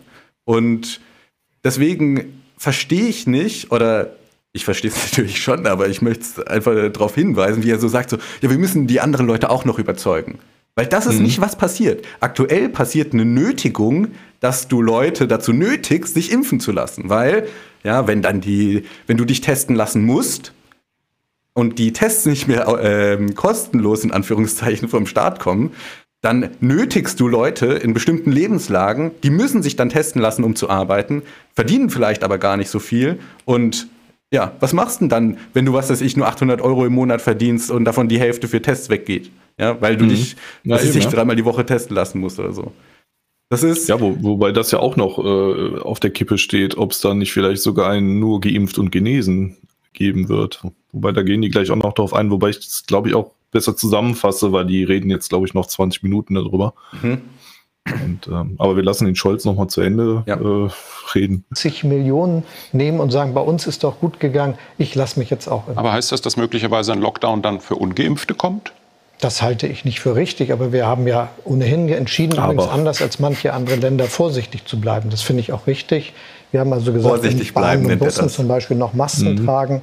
Wir haben gesagt, dass wer in ein Restaurant geht, in Räume, die, wo man sich anstecken kann, müssen Geimpfte, Genesene rein und Getestete. Und einige haben ja jetzt die Vereinbarung, die wir zwischen den Ländern und dem Bund getroffen haben, auch weiter präzisiert. Das steht dann nämlich schon als Möglichkeit drin, dass gesagt wird, man kann vielleicht auch einem Restaurant ermöglichen, einem Club ermöglichen, dass er mehr Leute reinlässt, wenn er sagt, das ja, beschränken. Das macht Hamburg jetzt beispielsweise. Da wollen also, das ist ja auch dann quasi eine Nötigung. Ne? Entweder du setzt jetzt hier unsere 2G-Regeln um, nur noch Geimpfte und Getestete, ja, oder du kannst halt nicht genug Leute reinlassen, dass du da, dich damit finanzieren kannst. Ja. Ne? Also das furchtbar. Und im Prinzip, also der, der, der Laschet hält jetzt zum Beispiel dann auch einen weiteren Lockdown äh, für unrealistisch. Äh, Baerbock stimmt zu, sagt dann aber auch, ja, gleiche Rechte können ja Geimpfte und Ungeimpfte nicht haben. Äh, da müssen wir schon unterscheiden. Und ähm, aber schau mal, das müssen wir uns jetzt auf der Zunge zergehen lassen. Ja, wir dürfen uns bei Annalena Baerbock, sie ist eine also, sehr junge Politikerin. Da können wir gerne nochmal reinskippen äh, äh, für, die, für die Aussage. Ähm, hier ist die. Dass wir dann doch mit einem Lockdown vielleicht kurz vor Weihnachten wieder rechnen müssen? Nein, wir müssen alles dafür tun, dass wir komplett äh, weiter impfen, dass wir die Schulen sicher machen. Nur mit Blick auf das Virus. Vor anderthalb Jahren wusste niemand, äh, was eine Pandemie ist. Wir wissen nicht, was es für welche weiteren Mutationen gibt. Aber in der derzeitigen Situation sind wir jetzt so weit mit dem Impfen, dass ein äh, Lockdown es nicht wieder geben wird. Herr Laschet, Ihnen wurde okay, oft... Mach mal Pause. Äh, okay, das war, die, war eigentlich die falsche Stelle, die kommt danach, aber... Äh, also was, was gerade bei Annalena Baerbock, ich finde den Kontrast so krass zwischen Annalena Baerbock und Olaf Scholz. Ja, Olaf Scholz, mhm. der eher so dem Gollum gleicht und Annalena Baerbock, die dann wahrscheinlich eher so die, äh, die Elfe wäre. Und man merkt richtig bei Annalena Baerbock, mir fällt das jetzt gerade auf, die wurde gecoacht. Sehr intensiv ja. gecoacht, wie sie auftritt. Ich gucke mir gerne auf äh, YouTube das Behavior Panel an das sind vier Experten in äh, Body Language und ähm, äh, Verhörmethoden, die, keine Ahnung, un äh, unterschiedliche Clips anschauen, unter anderem zum Beispiel Prince Andrew, das äh, BBC-Interview oder äh, was für ein Channel es war, mit ihm, wo er praktisch da nach Jeffrey Epstein gefragt wurde und so weiter. Und die beurteilen halt die Körpersprache. Deswegen so ein paar Primer kann ich jetzt. Und bei Annalena Baerbock merkt man das ja an der Aussprache allein schon, wo sie die Pausen macht und mhm. so der Rhythmus von ihrer Sprache, das ist eine Sprache, die es ihr erlaubt, nachzudenken und ähm, überlegt zu reden und wenig Pausenfüller zu machen. Und ja, das, man, man darf sich davon nicht blenden lassen. Ja? Wir müssen ganz genau auf das hören, was sie sagt, auf den Inhalt. Und genau. ähm, hast du die andere Stelle noch? Ähm, ich würde da mal versuchen hinzuspringen. Ich hatte ja jetzt nicht jede einzelne Stelle rausgesucht, aber hier müsste sie sein. Ja, Politik findet ja in der Realität statt und nicht in der Theorie. Und wir sind auch bei anderen Impfungen zu einer Impfpflicht übergekommen. Das war sehr in der Realität. Pause. Nicht nur in ja, aber nicht die gesamte, nicht die gesamte äh, Bevölkerung. Und rechtlich, auch aufgrund unserer Geschichte, ist das äh, in Deutschland so nicht möglich. Deswegen brauchen wir aus meiner Sicht nicht über was zu reden, was äh, rechtlich nicht umsetzbar ist, sondern wir müssen doch jetzt im Alltag alles dafür tun, dass mehr Menschen äh, geimpft werden. Und da kann man deutlich mehr tun. Man muss sehr pragmatisch sein. Das bedeutet zum Beispiel in Nordrhein-Westfalen. Ja, jetzt geht sie wieder mit dieser Geschichte, ja, da gehen wir dann in die Problemviertel rein. Und ähm, das war jetzt auch nicht die Stelle. Ich weiß jetzt nicht, ob ich die auf die Schnelle finde, aber ich äh, würde sie, die... Sie hat gerade aber noch was sehr Interessantes gesagt, gleich am Anfang. Und zwar, Politik findet ja in der äh, Praxis statt, nicht in der Theorie. Ja, ja. Finde ich Ne, das, das kann sie so frei von der Leber weg sagen und viele Leute würden, dass es sich einfach so, ja, geht beim einen Ohr ran, ein, rein, beim anderen raus. Aber wenn man sich mal ein bisschen überlegt, was sie damit eigentlich sagt, ist, ich habe keine Prinzipien, ja, mir sind Prinzipien ja. komplett egal, ich bin einfach Pragmatist. Das, was gerade, ja, so wie der Wind bläst, so beuge auch ich mich. Und äh, wenn es gerade opportun ist, hier auf Corona ziehen zu machen, dann tue ich halt das. Und wenn das dann nicht mehr opportun ist, dann ändere ich meine Meinung. Ja, das ist keine Person, die jetzt zum Beispiel wie ein Murray Rothbard sagt, okay, ich habe mein Prinzip und darauf baue ich alles auf. Und dieses Prinzip ist mir heilig und dieses Prinzip darf nicht gebrochen werden. Wenn es gebrochen ja. ist, dann habe ich logische Inkonsequenz in meinem System und dann habe ich praktisch die Aufgabe versagt. Ja. Und Annalena Baerbock, die, die be bewegt sich auf einer ganz anderen Ebene. Ja, die macht sich darüber gar nicht Gedanken, sondern das ist halt so, ja, so wie es halt gerade kommt. Ne? Also, ähm also ich würde, ich würde böse behaupten, die fährt einfach nur auf Sicht. Aber also, ja, das ist ja symbolisch für die gesamte Politik irgendwie. Also da, da kannst du ja hinschauen, wo du willst. Ähm, nicht mal eine FDP, die sich angeblich so die Freiheit als Wert auf die Fahne schreibt, äh, hat da noch irgendwas für übrig. Ne, also sobald es eine Möglichkeit gibt, irgendwo äh, ja jetzt gerade gute Presse zu bekommen oder so und, und, und da irgendwie ein paar Wählerstimmen zu erhaschen, da machen die auch alles mit. Ne? Und äh, das macht jede Partei so. Mhm. Und, äh, also gerade die FDP, der Christian Lindner hat sich bei mir sehr in die Nesseln gesetzt über die letzten Monate. Ich finde die mhm. Position, die er einnimmt, abartig. Und ich finde es umso abartiger, dass er sich eben hier bei den äh, FDP heißt Freie Demokraten oder so, ne? Und ja. Freie Demokraten ist eigentlich, wenn man es mal ganz genau nimmt, ein Oxymoron. Ja, das kann ja. gar nicht existieren. Wenn du ein Demokrat bist, dann unterwirfst du dich der Mehrheit oder äh, ja, bist dafür, dass die Mehrheit zwingen kann und wenn du frei bist, dann bist du eben genau gegen solche Formen von Zwang. Also es ist ja. eigentlich schon zum Scheitern verurteilt und da eben genau das Gleiche. Ja, der hat auch keine Prinzipien und deswegen vertritt er halt auch so absurde Positionen, weil er halt keine Ahnung hat, wie er sich denn seine Meinung äh, bilden soll. Ja, er hat keine Konzeption von Freiheit oder es ist vielleicht eine pervertierte, die auch ähm, unlogisch ist eigentlich, wenn man sich mal genau überlegt. Also positive Freiheit, aber gut. Ja, korrekt. ähm, ich weiß nicht, ähm, ich gucke auch so ein bisschen auf die Zeit, weil wir jetzt erst das eine Thema haben, aber ähm, du hast ja ganz gut, jetzt, jetzt bin ich hier schon irgendwie der Chef deiner Show. ja, weißt nee, du, das läuft bei mir so, meine Zuhörer organisieren für mich die Gäste und dann meine Gäste machen für mich die Show. Ach so, okay. Und ich bin eigentlich nur, nur noch so ein Co-Host und ein Namensgeber. Ja, nee, du, du hast ja sehr viele äh, gute Punkte, gerade auch viele Referenzen äh, zu Rossbart und so, finde ich sehr gut. Ähm, ja, absch abschließend würde ich das wahrscheinlich jetzt mit, also es gab dann noch drei Ja-Nein-Fragen, ob ähm, mhm ob es eine Impfpflicht für bestimmte Berufe gibt. Äh, Baerbock sagte, sollte man nicht ausschließen. Ich glaube, das ist sogar Ach, Das sind Ja-Nein-Fragen nur für das Thema Corona. Jetzt checke ich das. Ja, genau, ja. Okay. Ähm, Scholz sagte dazu Nein, Laschet sagte Nein. Ähm, dann, also bei der Frage jetzt nochmal. Ähm, sollte es ähm, eine Impfpflicht für bestimmte Berufe geben? Ja, also nochmal mit anderen Worten, wenn du zum Beispiel Krankenpfleger sein willst, dann musst du dich gegen Covid-19 impfen. Ja, ansonsten, äh, ja, muss man mal schauen, was wir da machen. Okay, das und wird dann so enden, dass du deinen Job nicht mehr ausführen darfst. Und da, da kann man dann wieder die, die ganzen äh, Grundgesetzpatrioten äh, auf, äh, auf den Schirm rufen und sagen, ähm, ja, die, die freie Ausübung von Beruf ne, ist damit dann gefährdet. Also selbst wenn man Staatsi ist, müsste man da eigentlich gegen sein. Ja. Ähm, vielleicht beantwortest du noch kurz die Frage, bist du für eine Impfpflicht in bestimmten Berufen? Ich bin für generell keine Impfpflicht, auch nicht für bestimmte Berufe. Okay, ja, das ist schön, dass du ja. das noch so konkretisierst, ja, weil, ähm, genau.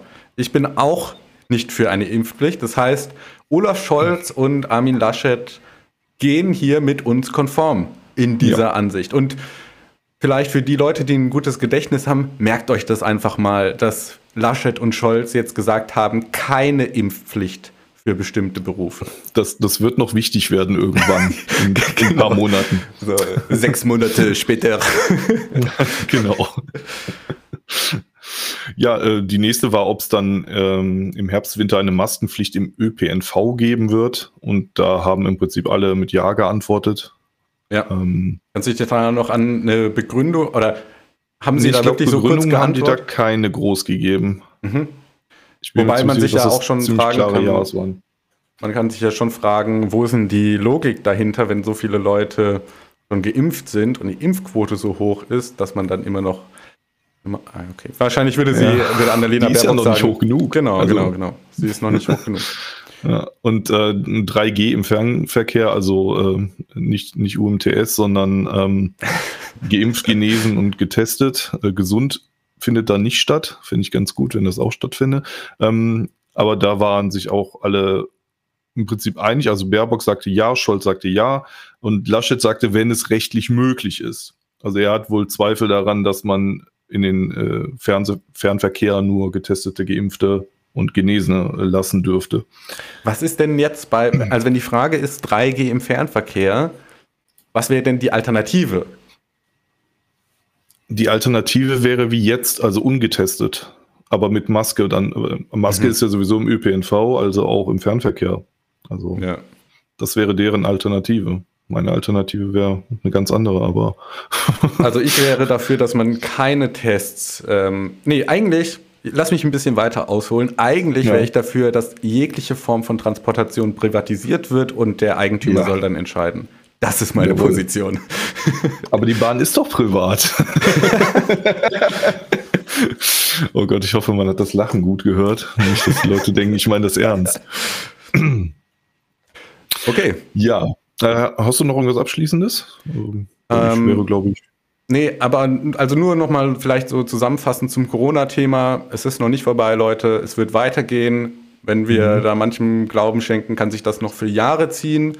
Ich glaube persönlich, die Wirtschaft wird so lange nicht mehr mithalten, aber da gibt es auch andere, die, die das anders sehen. Und ja, es ist auf jeden Fall noch kein Licht am Ende des Tunnels zu sehen. Sehe ich auch so. Dann kommen wir zu erfreulicheren Themen und zwar den Klimawandel. Den Klimawandel. oh, das war tatsächlich so eine Stelle, wo ich wirklich im Skript, also in meinen Notizen steht, ich schreie, oh Gott. Und ja, ich bin aufgestanden, habe oh Gott geschrien und mich wieder hingesetzt und ich wusste, was kommt. Also, Interess interessant, dass es das Thema Klimawandel in dieses Triell geschafft hat. Ja, weil eigentlich Thema Klimawandel ist ja eine Steilvorlage für Annalena Baerbock. Ja. Da kann sie dann den Fallrückzieher auspacken und den äh, genau. verwandeln, weil die ganze Existenzgrundlage der Grünen darin besteht, dass praktisch, äh, ja, das ist deren primärer Punkt und natürlich in Deutschland irgendwie auch total präsent das Thema. Ja, also mhm. äh, ich kenne es aus anderen ersten Weltländern, wo man sich da auf jeden Fall weniger Gedanken drüber macht als in Deutschland. Ja gut, die Steilvorlagen bekommt der Laschet nachher noch mit Sicherheit und der Scholz, ähm, was war das? Ähm, der darf irgendwie ein bisschen fordern, dass die die Reichen mehr besteuern wollen. Also okay. die kriegen beide noch ihre, ihre Themen. Aber schauen wir mal, ich glaube, Baerbock wird, glaube ich, auch zuerst gefragt. Ja, genau. Dermaßen alle gleich auf. Und damit kommen wir zu einem Thema, mit dem sich eigentlich alle Menschen in Deutschland fast tagtäglich beschäftigen. Ja, alle. 2021 ist man muss es leider sagen, ein Jahr der Krisen. Wir haben über Afghanistan eben gerade gesprochen, wir haben über Corona gesprochen, aber noch größere Sorgen bereitet den Menschen der globale Klimawandel. Und diese Auswirkungen dieses Wandels bekommen wir tagtäglich zu spüren. Ja, Im Juli sucht uns eine gewaltige Flutkatastrophe heim. Im südlichen Europa herrscht Rekordhitze und die Wälder brennen. Durch unsere Umweltsünden erwärmt sich die Erde, das Wetter spielt verrückt. Der Weltklimarat appelliert, es müsse schnell gehandelt werden, damit es nicht noch schlimmer kommt. Mehr Extremwetter, noch mehr Gefahren für Mensch und Natur. Unsere erste Frage geht deshalb an Sie, Frau Baerbock. Welche Maßnahme würden Sie als Kanzlerin? Ja. Also ich fand das, was du gerade gesagt hast, möchte ich auch nochmal hervorheben. Das wurde jetzt im Bericht nicht explizit gesagt, aber halt impliziert, dass diese Flutkatastrophe so besonders schlimm war, eben weil es diesen Klimawandel gibt. Und was natürlich auch impliziert wird, ist, dass dieser Klimawandel von den Menschen verursacht wird und von den Menschen maßgeblich vorangetrieben wird. Ja, das sind die Grundannahmen für die Leute, die jetzt vielleicht äh, mit Klimawandel noch nicht so viel zu tun gehabt haben, ähm, ja, Gott hab euch selig. Aber das Framing ist, ja, das Klima ändert sich und das ändert sich, weil der Mensch so verschwenderisch und schlecht mit der Natur umgeht. Das ist das. Und, und sündigt. Das Wort Genau. äh, Klim unsere Klimasünden kam noch darin vor. Also ja, Und es ist, es ist ein Kult. für, für die Leute, die mit dem Christentum sich nicht auskennen, Sünde hat im Christentum, was ja ne, unter anderem die Religion der CDU ist, eine sehr große Position, weil jeder Mensch von Geburt an ein Sünder ist, weil Adam und Eva im Paradies vom Baum der Weisheit oder whatever gefressen haben. Und deswegen, du bist eigentlich schon verdammt, wenn du auf die Welt kommst und der Sinn des Christentums ist praktisch, dass du dein Leben Jesus übergibst und deswegen keine Sünde mehr hast. Und genauso ist es ja auch, wenn du Mensch bist, ja, kommst auf die Erde, atmest ähm, Luft und atmest CO2 aus. Bist direkt ein Klimasünder, ja. Kannst gar nichts dagegen machen. Das ist einfach Ja, du, in der Natur deines Menschseins. den den, den CO2-Rucksack, den hast du bei deiner Geburt schon auf. Genau, genau. Ja. Ja, schauen wir mal, äh, was sie zu sagen haben, oder? Ja. Sofort für den Klimaschutz einführen. Und was würden Sie sofort verbieten? ein Klimaschutz-Sofortprogramm auflegen, was als Kern hat, äh, den Ausbau der Erneuerbaren massiv voranzutreiben. Zwei Prozent der Landesfläche für Windkraft. Eine Solarpflicht auf alle Dächer haben CDU und SPD leider gerade im Deutschen Bundestag wieder Auf alle Dächer, hat sie gesagt, nicht auf alle Neubauten oder so. abgelehnt. Und wir müssen den Kohleausstieg deutlich vorziehen. Das ist ein Programm, das ist noch keine Maßnahme. Das ist äh, eine, das ist ein Programm, das, Das ist eine kann Maßnahme. alles dauern. Nee, das kann nicht Also dauern. ich habe nach Wenn Maßnahmen gefragt, wo Sie ins Kanzleramt einziehen und sagen, okay, heute Abend unterschreibe ich folgenden Erlass und das gibt's nicht mehr. Oder Naja, das wir, wir leben ja nicht in einer Präsidial äh, äh, Demokratie, sondern es gibt den Deutschen Ja. Bundestag und wir legen, ich bringe ein Gesetz ein, Oh, was wir gerade jetzt im Deutschen Bundestag auch eingebracht haben, eine Solarpflicht auf jedes Dach. Das können wir dann im Bundestag gemeinsam beschließen. Warum das abgelehnt wurde, jetzt ist mir absolut schleierhaft, weil diese Haltung, die Klimakrise spitzt sich zu, aber wir ändern die Politik nicht. Die hat dazu geführt, dass wir jetzt ein riesengroßes Problem haben und deswegen keine halben Sachen mehr beim Klimaschutz. Hatten Sie schon gesagt, was Sie verbieten wollen? Kannst du kurz wir Pause müssen, machen? das ist Ja. Also, was ich so geil finde gerade, dieses einfach auf jedes Dach eine Solaranlage, ja? Und Ja. das ist unsere Maßnahme. Die Frage, die ich mir direkt stelle, habe ich von Ayn Rand gelernt, ist, wer bezahlt das? Ja. Weil es wird ja nicht die Baerbock selber bezahlen. Das, das Klima ist hier nicht so teuer, ja. Sondern es wird wahrscheinlich vom Staat finanziert. Dann stellen wir uns die Frage, woher kriegt denn der Staat sein Geld? Ach, der Staat kriegt sein Geld vom Bürger. Das heißt, der Bürger kriegt dann im schlimmsten Fall eine kostenlose, in Anführungszeichen, Solaranlage auf sein Dach und bezahlt aber eigentlich selber dafür und denkt sich dann, oh, ja, unser Staat ist so toll. Ja, die Annalena, die hat mir die Solaranlage aufs Dach ge- gepackt und das war ga- ganz umsonst. Ja, und dabei merkt er nicht, dass während er die Schulden gemacht werden, das Geld inflationiert wird und ja, er eigentlich verarmt. Ähm, im, Im zweiten Abschnitt, ich nehme das jetzt einfach mal vorweg, weil ich glaube nicht, dass wir uns äh, diesen gesamten Abschnitt ansehen. Ähm, da wird dann auch gefragt, wer zahlt denn die Zeche? Und äh, Scholz sagt ja, das ist ein industrielles Projekt und äh, wir müssen dafür sorgen, dass sich die Investitionen der Privatwirtschaft äh, äh, lohnen. Der Und, wettert schon den ähm, Lobbyismus. Ja, genau, ja. Und ähm, ja, durch den industriellen Fortschritt wird ja dann auch alles günstiger. Und ähm, Baerbock sagt dann, die Kosten sind ja jetzt schon viel höher, weil Überschwemmungen und so. Und wir haben ja schon Klimakosten. Und wenn wir jetzt investieren, wird's günstiger dadurch. Ähm, ähm, äh, ja, will dann saubere Heizungen in den Kellern haben, äh, will E-Autos fördern. Ähm, aber günstigere eher als teure E-Autos und ähm, ähm, Klar. Und die Mehrkosten für Wärme sollen dann die Vermieter tragen, ja, die das ja auch garantiert niemals im Leben auf die, auf die Miete irgendwann umlegen werden. Dann legen sie es halt auf die Kaltmiete um. Weil Ja, kein ich will Vermieter, Wohlstand für Arme. kein Vermieter äh, vermietet doch, äh, wenn er Verluste macht mit seinem Geschäft. Also das Ja. ist, ja, da sind wir Und- wieder bei, äh, ähm, ja, das ist ein gegenseitiges Vertragsverhältnis, wo beide profitieren, sonst würden sie es nicht eingehen. Und ähm, wenn der Vermieter irgendwann nicht mehr davon profitiert, weil er irgendwie teure Solaranlage auf dem Dach haben muss, äh, eine neue Heizung oder ein ganz anderes Heizsystem und, und äh, dann auch noch den Elektroautoladeanschluss äh, kostenlos in Anführungsstrichen zur Verfügung stellen muss, dann wird er diesen Deal irgendwann nicht mehr eingehen und dann, dann, dann kommen wir wieder in Richtung äh, Wohnungsverknappung, dann müssen wir wieder Menschen dazu zwingen, leerstehende Wohnungen zu vermieten, wenn die länger als drei Monate leer. Es ist, ach Gott, ich, also genau in diesem Klimathema sehe ich einfach diese, diese absolute, ähm, ja, Planwirtschaft ähm, und, und Vernichtung von Wohlstand, Vernichtung von äh, freiwilligen Verträgen.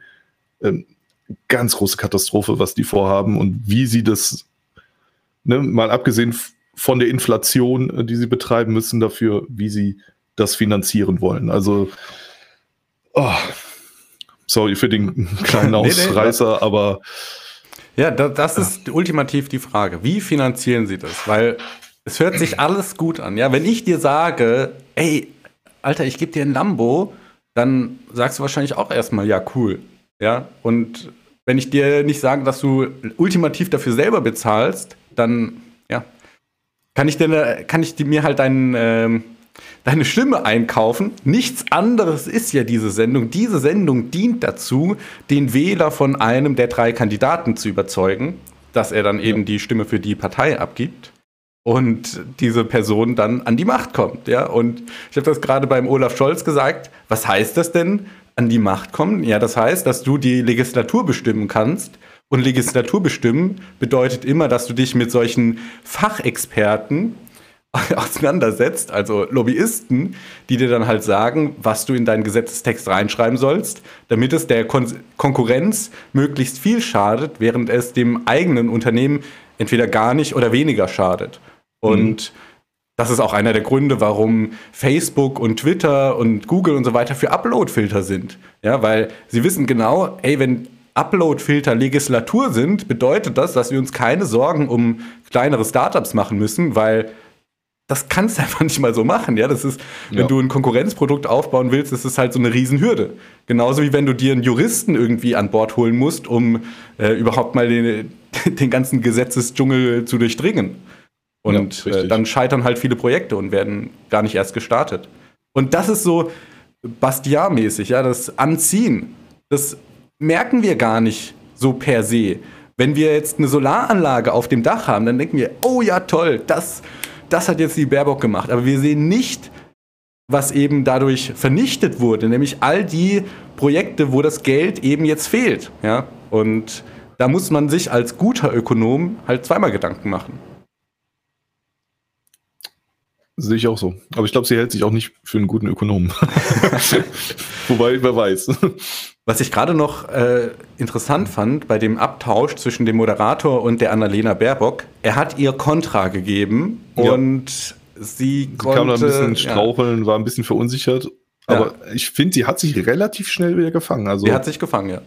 Gut. schauen wir mal weiter ist ja bekannt, äh, wir müssen aus dem fossilen Verbrennungsmotor aussteigen. Das heißt, äh, ab 2030 dürfen nur noch emissionsfreie Autos zugelassen werden. Und das heißt dann in der Gegenseite, dass äh, Verbrennungsmotoren eben nicht mehr in die Neuzulassung kommen. Und auch, dass da die Große Koalition in den letzten Jahren einfach gar nichts getan hat und gesagt hat, das wird sich schon irgendwie regeln, erleben wir jetzt, dass die deutsche Industrie schneller ist und dass die Klimaschutzfrage nicht nur eine Frage mehr zum Erhalt unserer Lebensgrundlagen ist, sondern mittlerweile eine industriepolitische äh, Frage, weil das Nichtstun der Großen Koalition dazu geführt hat, dass im Zweifel diese Technologien woanders entwickelt werden. Und ja, aber äh, eigentlich, eigentlich widerspricht sie sich doch da wieder. Sie sagt ja, die Industrie ist schneller.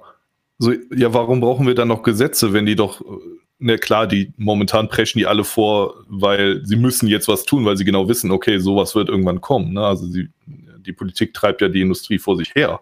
Ja. Aber ähm, ja, jetzt dann zu sagen, ja, okay, wir müssen dann, ähm, ja, dürfen da keine Verbrenner mehr zulassen oder so, ähm, obwohl sie vorher gesagt hat, ja, die Industrie macht es schon. So, also, also die, die sind ja gerade groß dabei, finde ich auch ein bisschen widersprüchlich. Ja, aber ich denke generell, also zu diesem ganzen Energiemarkt. Ich muss da ja ganz ehrlich dazu sagen, ich kenne mich damit kaum aus. Ich weiß, dass Deutschland mitunter die höchsten Energiepreise auf der ganzen Welt hat. Ja, mhm. das ist jetzt schon, dass wir 30 bis 40 Cent pro Kilowattstunde bezahlen. Und es macht einen großen Unterschied, ob du 30 Cent bezahlst oder ob du 3 Cent bezahlst. Ja, in Georgien war die Kilowattstunde sehr, sehr günstig.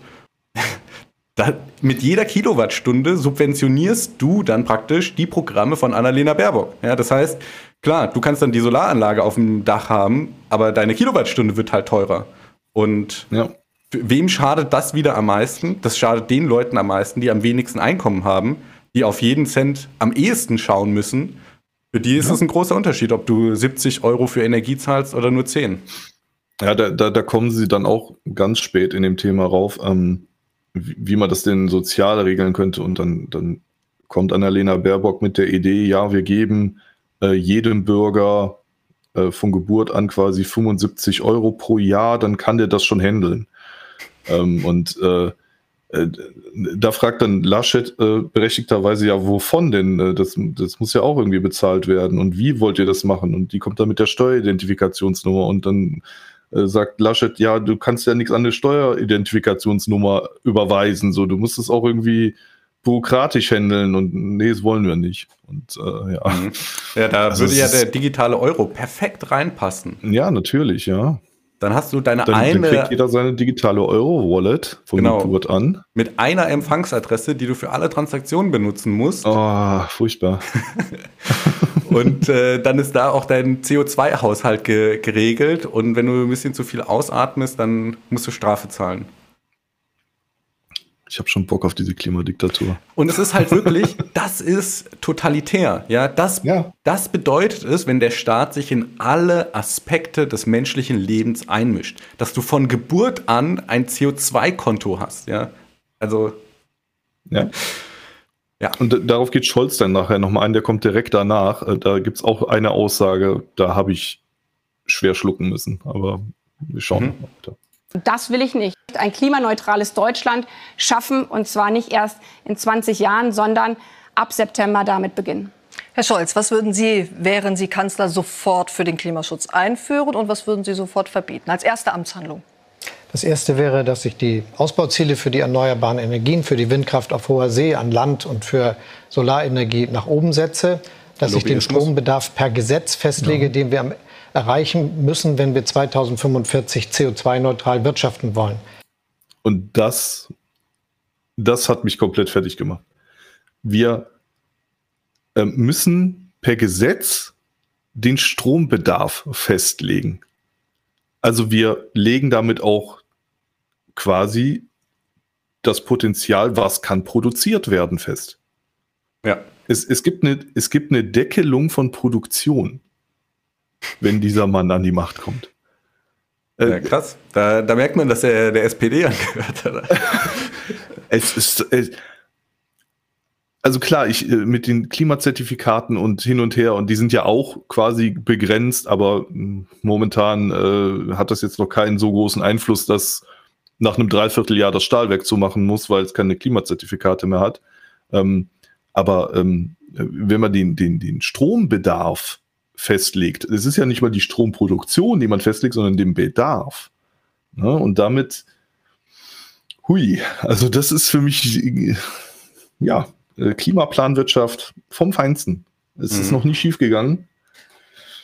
Und äh, ja. jetzt muss ich aber mal nachfragen, was, was heißt das denn genau, den Strombedarf per Gesetz festlegen? Das bedeutet dann, dass ich als Bürger nur noch, äh, was weiß ich, 100 Kilowattstunden oder was weiß ich verbrauchen darf. Ich weiß gar nicht, ob die das, ähm, also er geht da nicht so nah drauf ein jetzt, äh, aber ähm, weil keiner nachfragt. ähm, also kann, kann man ich, so denke nicht, dass lassen, die, ne? ich denke, dass die das nicht ähm, pro Bürger oder so festlegen. Die werden halt erstmal festlegen, okay, wir haben äh, folgendes CO2-Kontingent und ähm, ja, unsere Stromproduktion sieht momentan so aus. Das heißt, wir dürfen nicht mehr Strom produzieren oder müssen mhm. halt dann in diese Erneuerbaren gehen und so weiter. Und äh, dann gibt es dann irgendwie das verarbeitende Gewerbe. Ähm, dann gibt es, äh, ja, die Stahlindustrie ist ja noch relativ groß bei uns und äh, die Automobilindustrie und so. Und da müsste man dann irgendwie Kontingente verteilen, eigentlich. Also, wenn man das tatsächlich so durchziehen will, dass man den Strombedarf per Gesetz regelt. Ne? Und ja, ähm, Im Prinzip wird das heute schon gemacht, also es wird ja nicht begrenzt, sondern es wird einfach nur gemessen, okay, ähm, die Industrie hat jetzt so und so viel Megawattstunden äh, pro Jahr verbraucht und die privaten Haushalte haben so und so viel verbraucht. Und jetzt waren sie alle total überrascht, dass mit Homeoffice und Corona und so, dass auf einmal ähm, weniger in, in Diskotheken verbraucht wurde oder auch im, im produzierenden Gewerbe und mehr zu Hause, weil die Leute halt Homeoffice machen.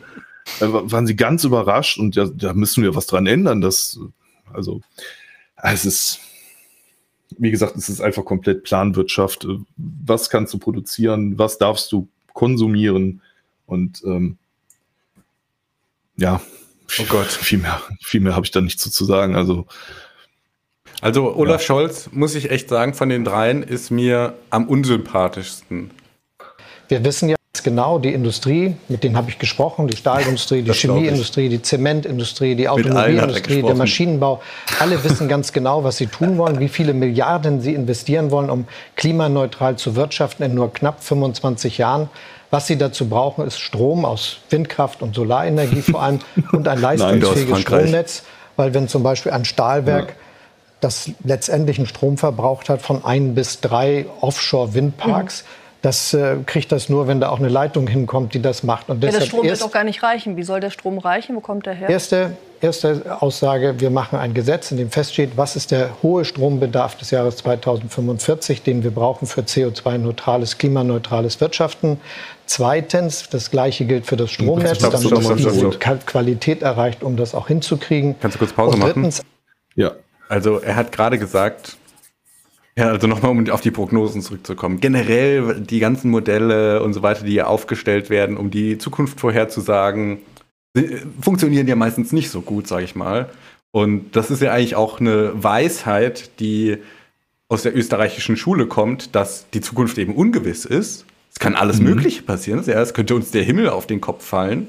Und deswegen hast du halt immer so ein bestimmtes Risiko dabei. Und was Olaf Scholz ja jetzt gerade gesagt hat, ist, wir wissen ganz genau 2045, wie viel wir ausgeben dürfen an CO2, um klimaneutral zu sein. Bitte was? Also stopp mal. Das Klima hängt doch nicht nur ab von dem Verbrauch von Deutschland, ja? Also ja. Wir müssen uns mal vorstellen, wie sieht denn China in 2045 aus? Wie sieht denn Indien in 2045 aus? Wie sieht denn Afrika in 2045 aus? Ja, das sind, und dann noch die Frage, Vielleicht gibt es da noch andere Faktoren, ja, Vulkanausbrüche, Sonnenaktivität. Also auf das Klima hat ja jetzt nicht nur der CO2-Verbrauch von Deutschland eine Auswirkung. Und mhm. eigentlich, wenn man sich's mal anschaut, ja, wirklich in den Zahlen, ist der CO2-Verbrauch von Deutschland komplett irrelevant. Ja, wenn da einmal ein Vulkan ausbricht, dann ja, ist, verschwindet ja. Deutschland schon so ja. im, im Hintergrund. In der, Mess, in der Messtoleranz.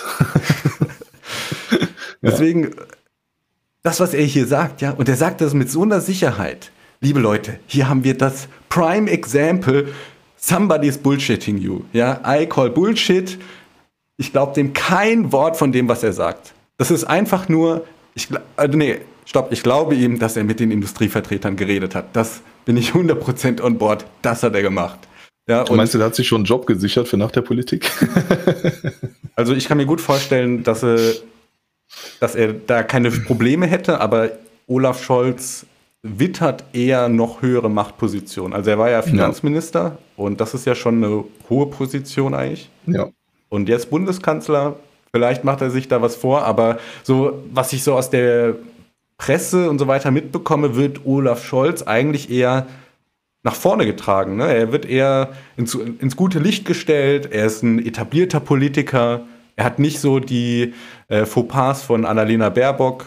Und mhm, stimmt. Ja.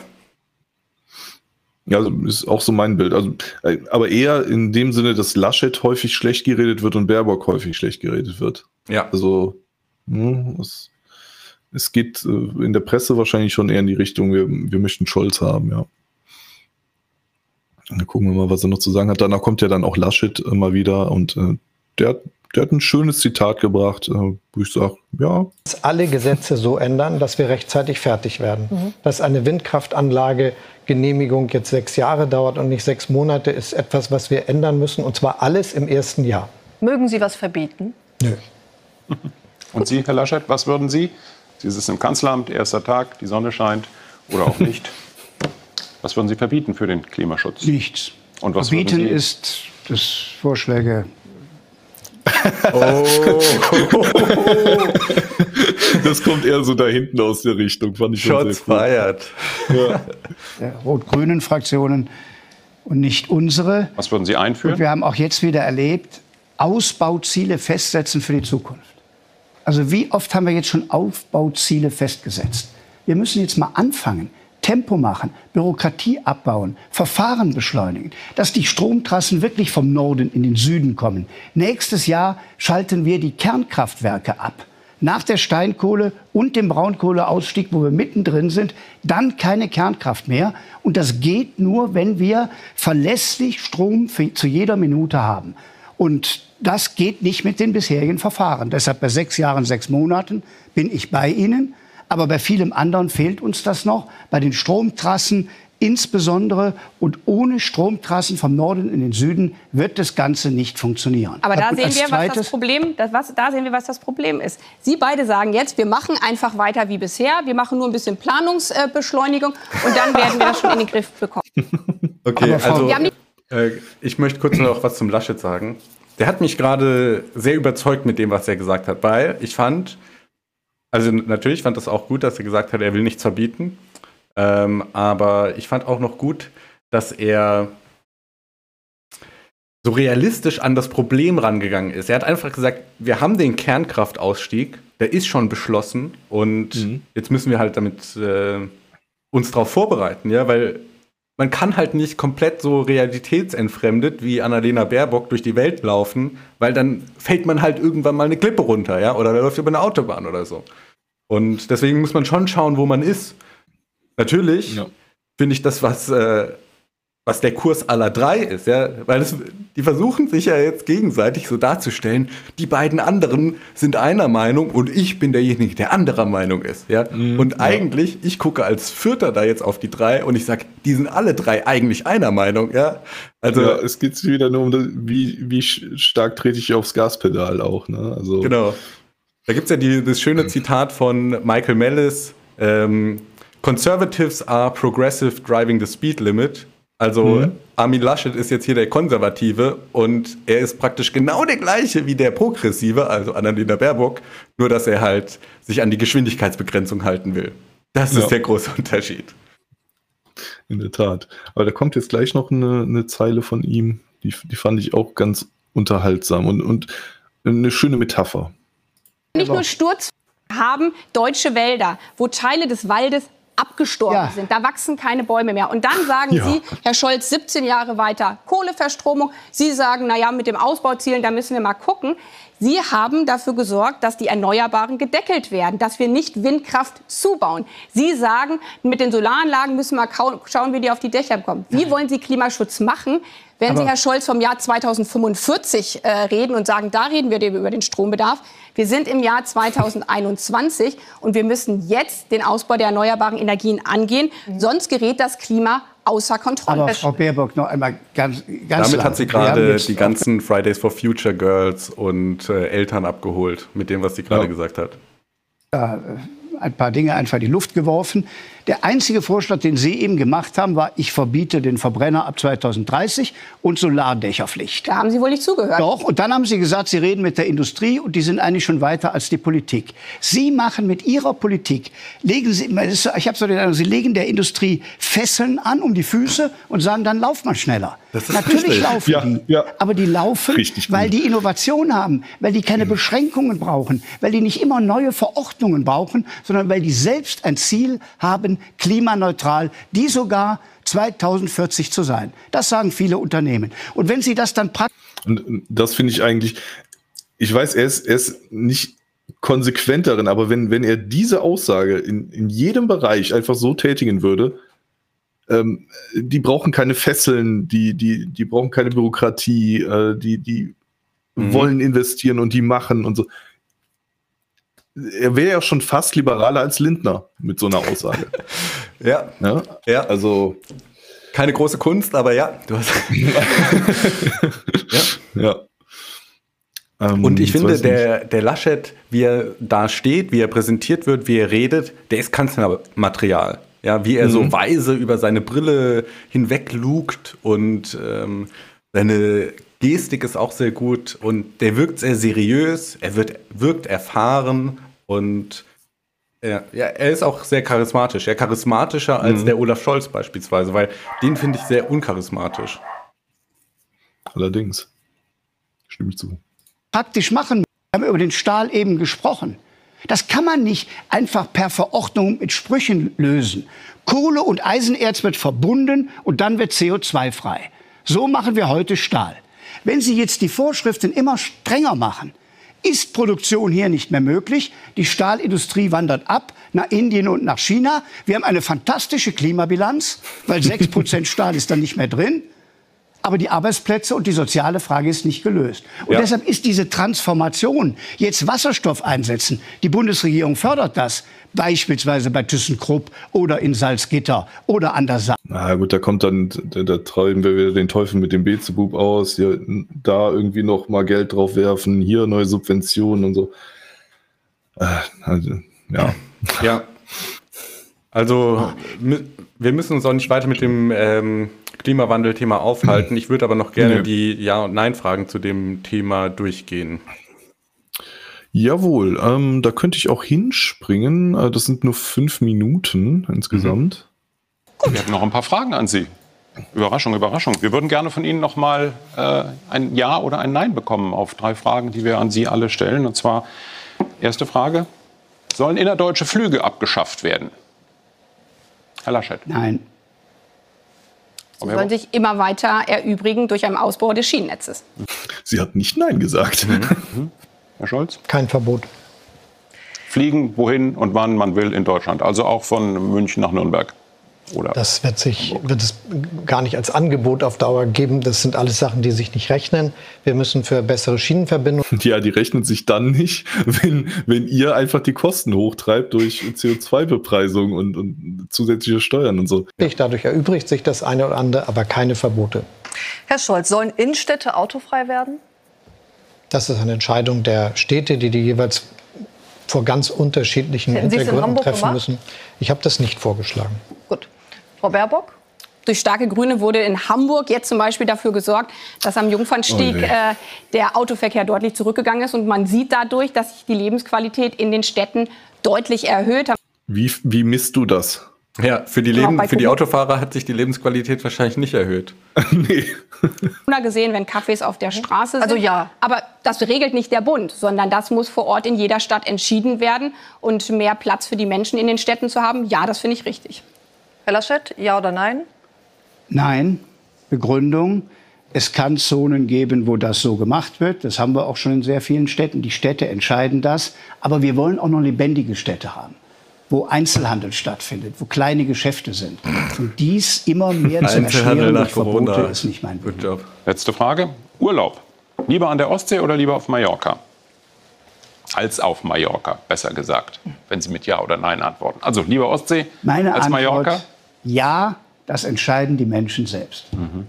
Keine Vorschriften der Politik, ob Ostsee oder Mallorca. Frau Baerbock. Eigentlich möchte sie sagen, ja, nee. Eine Spaßfrage. Kein Politiker schreibt irgendwelchen Menschen vor, Nein. wo sie gerade äh, Urlaub machen. Sie schreiben es nicht vor, aber Sie können es ihnen ja raten. Nein, ganz und Sie gar schreiben Ihnen ja sonst auch schon Je vieles vor. Jeder, jeder macht Ur Urlaub. Äh, Nein, ich, um das ja, vielleicht einmal zu erläutern. Ja, irgendwie schon, ja. Weil hier immer gesagt wird, ja, aber die Politik soll gar nichts machen. Die Politik jedenfalls deswegen bin ich in der Politik, zu schauen, wo haben wir große Missstände in unserem Land. Und wenn wir feststellen, dass die Erderwärmung immer zunimmt, dann kann ja nicht Politik sagen, da soll sich mal jeder Bürger selber drum kümmern, sondern dann muss doch die Politik den Rahmen dafür setzen, dass wir eine starke Klimaschutzpolitik betreiben können. Und da, wo die Menschen selber glücklich werden können und es keine Ungerechtigkeiten gibt, da ist die Freiheit in unserem Land großgeschrieben. Herr Scholz, Ostsee, Malle. Es ist, es ist einfach dass Freiheit in diesem Land mal groß geschrieben wird, den Tag möchte ich mal gerne erleben. Ja. Es ist also jetzt gerade eben, nachdem ich das hier ausgeführt habe, wie, wie gering eigentlich der Klimaverbrauch von Deutschland im großen ganzen Bild der Erde ist. Es ist einfach pathetic. Ja, Annalena Baerbock stellt sich hier so hin, so ich rette, rette die Welt. Nein, ja. ja, machst du nicht, sondern du langfristig transkalierst du halt damit die Wirtschaft, ja, und Du bist nicht besser als irgendein Lenin oder Stalin. Das ist halt die typische Fallacy, dass man denkt, ja, wenn ich das Ruder in der Hand habe, dann läuft alles ganz gut. Und ja. vielleicht läuft es ja dann auch vielleicht äh, für eine Zeit ganz gut, aber man ist halt selber nicht für immer am Ruder. Ja, es kann irgendjemand kommen, der die Sachen äh, für sich äh, übernehmen will, so wie zum Beispiel Stalin äh, bei Lenin. Und ja, generell, wenn man sich mal die ökonomischen Prinzipien anschaut, das funktioniert halt nicht langfristig. Ja, das ist richtig. Nur ein weiterer Drag on the economy.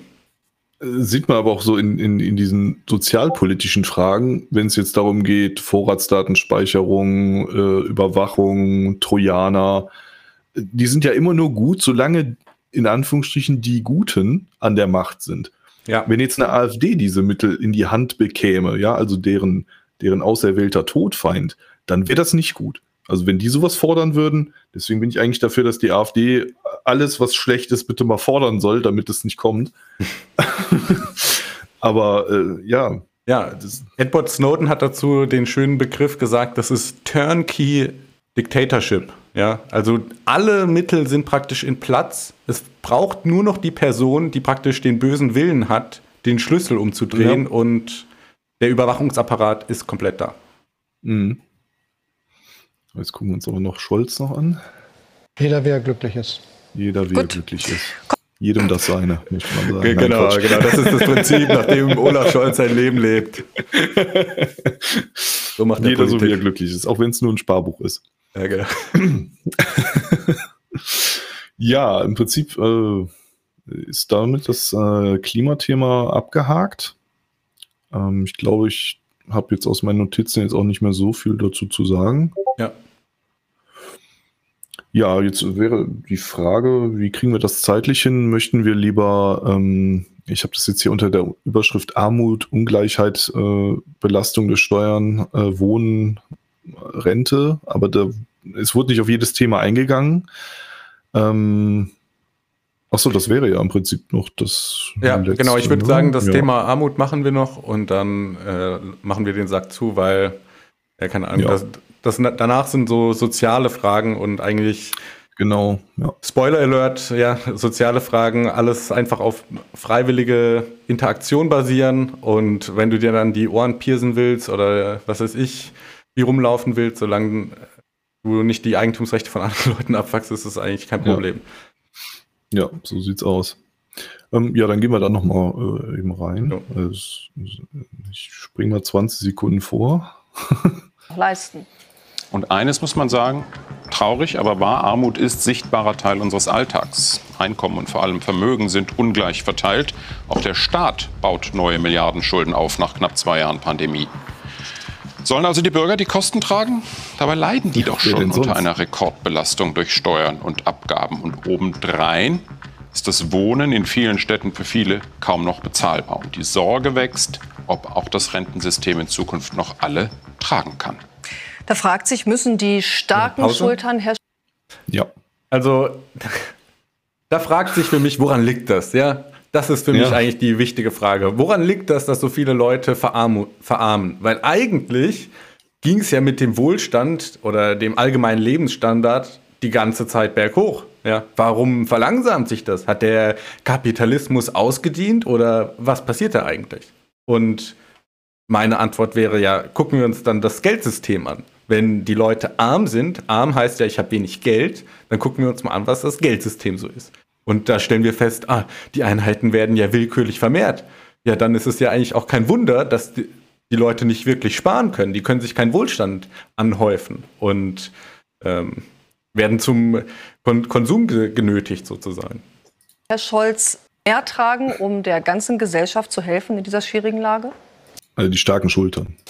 Erste Aussage, es ist keine Zeit für Steuersenkung für Leute, die so viel verdienen wie ich oder wir hier oder noch viel mehr. 30 Milliarden Euro Steuersenkung stehen im Wahlprogramm von CDU, CSU für diese Bevölkerungsgruppe. Das finde ich nicht richtig. Nach 400 Milliarden Euro, die wir an Krediten für den Bund aufgenommen haben, um die Corona-Krise zu bekämpfen. Gesund Ach ja, wir, wir haben gerade mal das Geld so ein bisschen zum Fenster rausgeworfen. Tja, hm, jetzt können wir keine Steuern senken, tut mir leid.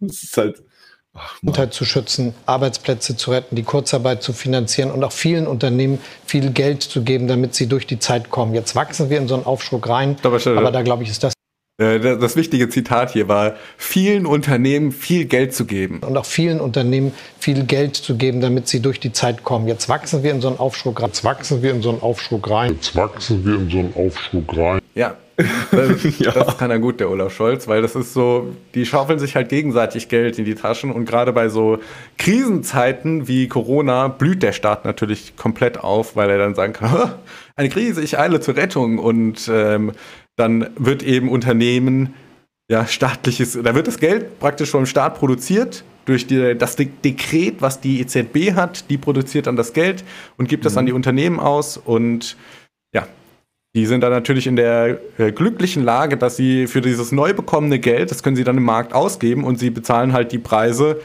äh, die gegolten haben, bevor das Geld erschaffen wurde. Und ja, eigentlich eine riesengroße Vetternwirtschaft. Ja. Äh, ich finde auch sehr interessant, er hat ja jetzt schon gesagt, ja, wir steuern jetzt wieder in so einen Aufschwung hinein. Ich meine, nachdem man alles, nachdem man alles kaputt gemacht hat, äh, kann es ja fast nur noch hochgehen. Und, das ist echt ja, so, ja, es kann nur noch hochgehen. Wenn man es monetär sieht, ähm, ja klar, wir, wir drucken immer mehr Geld und immer mehr Geld. Das heißt, die, die Geldmenge steigt und damit auch der in Anführungsstrichen Wohlstand, den sie daran festmachen. Äh, der Wohlstand selbst steigt ja nicht.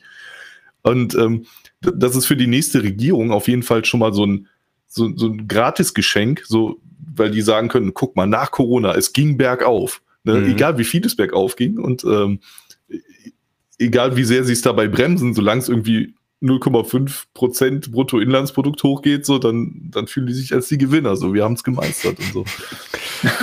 ja. Vor, vor allem Bruttoinlandsprodukt ist ja auch so eine trügerische Zahl. Ne? Da ja. kann der Staat ja auch sehr viel manipulieren. Ja, ja, richtig. Botschaft. Ich bin dafür, dass wir unser Steuersystem etwas besser austarieren, indem Leute, die in meiner Einkommenskategorie oder darüber liegen, etwas mehr zahlen, gar nicht so viel. Was heißt das, Ihre Kategorie 200.000, 250? Das ist da, wo ich bin. Kann man ja im Gesetz nachlesen, ja. dass ein Bundesminister. Nenn doch die Zahl, du Depp. Für die Zuschauer auch. Aber die weiß Zahl, wahrscheinlich nicht jeder das im Kopf, was irgendwie alle ist höher als das, ja. Also irgendwie, und deswegen grinst ja, er da auch so ein bisschen verschmitzt, ist, er weiß, dass er mehr kriegt als eigentlich im Gesetz. Ja, stimmt, als im Gesetz. Über irgendwelche steht, Wege. Ja. Sie sind verheiratet als Familie, dann sind Sie ja insgesamt noch mal eine noch Ecke höher. Ne? Genau, und deshalb finde ich, ist das schon möglich, dass man da mehr zahlt und dass wir dadurch eine Steuerentlastung für diejenigen finanzieren, die weniger verdienen, dass der Spitzensteuersatz, der heute ja schon relativ früh greift, erst später greift, was eine Entlastung für alle darunter bedeutet. Und das ist, würde ich gerne so hinkriegen. Und der Spitzensteuersatz ein bisschen höher. Was war das jetzt konkret für eine Zahl, die ich noch nicht gehört habe? Das ist der gleiche Vorschlag, den wir schon vor vier Jahren gemacht haben, aber nicht erhandeln konnten. Mhm. Nämlich, dass wir es äh, dafür sorgen, dass er um drei Prozentpunkte steigt für diejenigen, die ein sehr hohes Einkommen haben. Das finde ich auch richtig. Und äh, das finde ich vertretbar. Nochmal eine Aussage, was wir hingekriegt haben in dieser Legislaturperiode, ist eine Steuersenkung für sehr, sehr viele Bürgerinnen und Bürger. Wir Jetzt schreiben Sie sich wieder das von vor drei Jahren äh, auf, die, auf die Fahne, wo Sie den Soli halb abgeschafft haben. Also großartig. Wir haben den Soli für über 90 Prozent derjenigen, die bisher gezahlt haben, abgeschafft. Über 10 Milliarden Entlastung. Im Schnitt für die Familien 400 Euro im Jahr. Im Schnitt für die Familien 400 Euro im Jahr. Mhm. Alles zusammen, nicht nur wegen des Solis, sondern auch anderer Maßnahmen, finde ich eine ganz gute Bilanz. Herr Laschet, Herr Scholz setzt auf. Ja, was ich so interessant finde, wie er eingeleitet hat in dieses Thema. Weil er hat sich ja eingeschlossen in die Klasse der Mehrverdiener. Und dann fragt man sich, ja, warum macht er das? Will er flexen? Ja, flexe an seine SPD-Wähler und sagt, Leute, ich bin aber auch hier in der, der höchsten Klasse. Und mhm. ich glaube, ja, will er in irgendeiner Form, weil er symbolisiert damit, hey, Leute, guckt mal, ich verdiene auch so viel und ich bin trotzdem dafür. Ja, es ist ja gar nicht ja, so genau, schlimm. Ja. Und da ist eigentlich die beste Antwort darauf, lieber Olaf, wenn du doch so großzügig bist, du kannst ja auch jetzt schon mehr zahlen. Ja? Du musst ja. ja nicht einfach nur die Allgemeinheit zwingen, sondern du kannst ja aus der Güte deines eigenen Herzens dein, eigenen, dein eigenes Einkommen praktisch aufgeben. Und das macht er natürlich nicht. Ja, und daran erkennt man irgendwie, dass es ihm auch nicht darum geht. auf die starken Schultern tragen müssen mit einer etwas höheren Steuer. Wie sehen Sie das? Müssen die starken Schultern bei uns auch mehr übernehmen? Also ich würde, Herr Kollege Scholz, erst mal sagen, entscheidend ist doch nicht die Höhe der Steuersätze, sondern die Höhe der Steuereinnahmen. Es ist eine sozialdemokratische Herangehensweise, immer wenn man kann, auch die Grünen sind mit dabei, Steuern zu erhöhen. Die Unternehmen sind jetzt gut durch diese Krise gekommen, mit viel staatlichem Geld. Sie haben es gerade beschrieben. 400 Milliarden Euro. Und Schulden. jetzt beginnt die Wirtschaft zurückzukehren. Wir haben immer noch Hunderttausende Menschen in Kurzarbeit. Und wir wollen, dass sie wieder in volle Beschäftigung kommen. Und deshalb ist es geradezu töricht, jetzt diese ganzen Steuererhöhungsideen, Einkommenssteuer, Vermögenssteuer, überall, wo jeder weiß, am Ende wird der Ertrag geringer sein, wieder einzuführen. Ein Mittelständler, dessen Einkommen ist sein Betrieb, der Bäckermeister, der Elektriker, der Installateur, das Familienunternehmen, das auch in der Krise seine Beschäftigten gehalten hat, mit Kurzarbeit Hilfe, aber trotzdem sie gehalten hat, mit seinem Vermögen haftet. Also denen zu sagen, ihr seid jetzt die Reichen, eure Steuern werden erhöht, halte ich für grundfalsch. Und wir haben es doch vor der Pandemie erlebt. Wir haben keine Steuern erhöht und der Staat hat jedes Jahr mehr eingenommen, weil die Wirtschaft floriert hat, weil viele Menschen Beschäftigung haben, weil viele eingezahlt haben. Wir haben es gesehen, es hat gut funktioniert für Bund, Länder und Kommunen. Und das Erste, was einem Sozialdemokraten in dem Moment einfällt, ist, jetzt werden endlich die Steuern erhöht. Sie wollen Komplett nicht erhöhen, falsch. wollen Sie denn senken?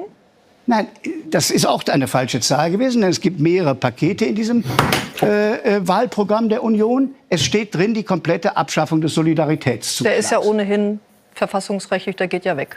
Ja, wenn Sie davon schon ausgehen, Ich nicht. der Finanzminister geht davon noch nicht aus, Nein. aber jeder normale Mensch geht davon aus, wenn man einen Zuschlag macht und der Zweck fällt weg, wird Steht es in Frage. Aber das, da, äh, da haben die sich ja auch jahrelang jetzt drum rumgestritten. So, ne? Also die waren doch selbst immer mit in der Regierung, als der, als der Grund weggefallen ist und das wieder verlängert haben. Also ich finde, das ist kein Argument eigentlich. Also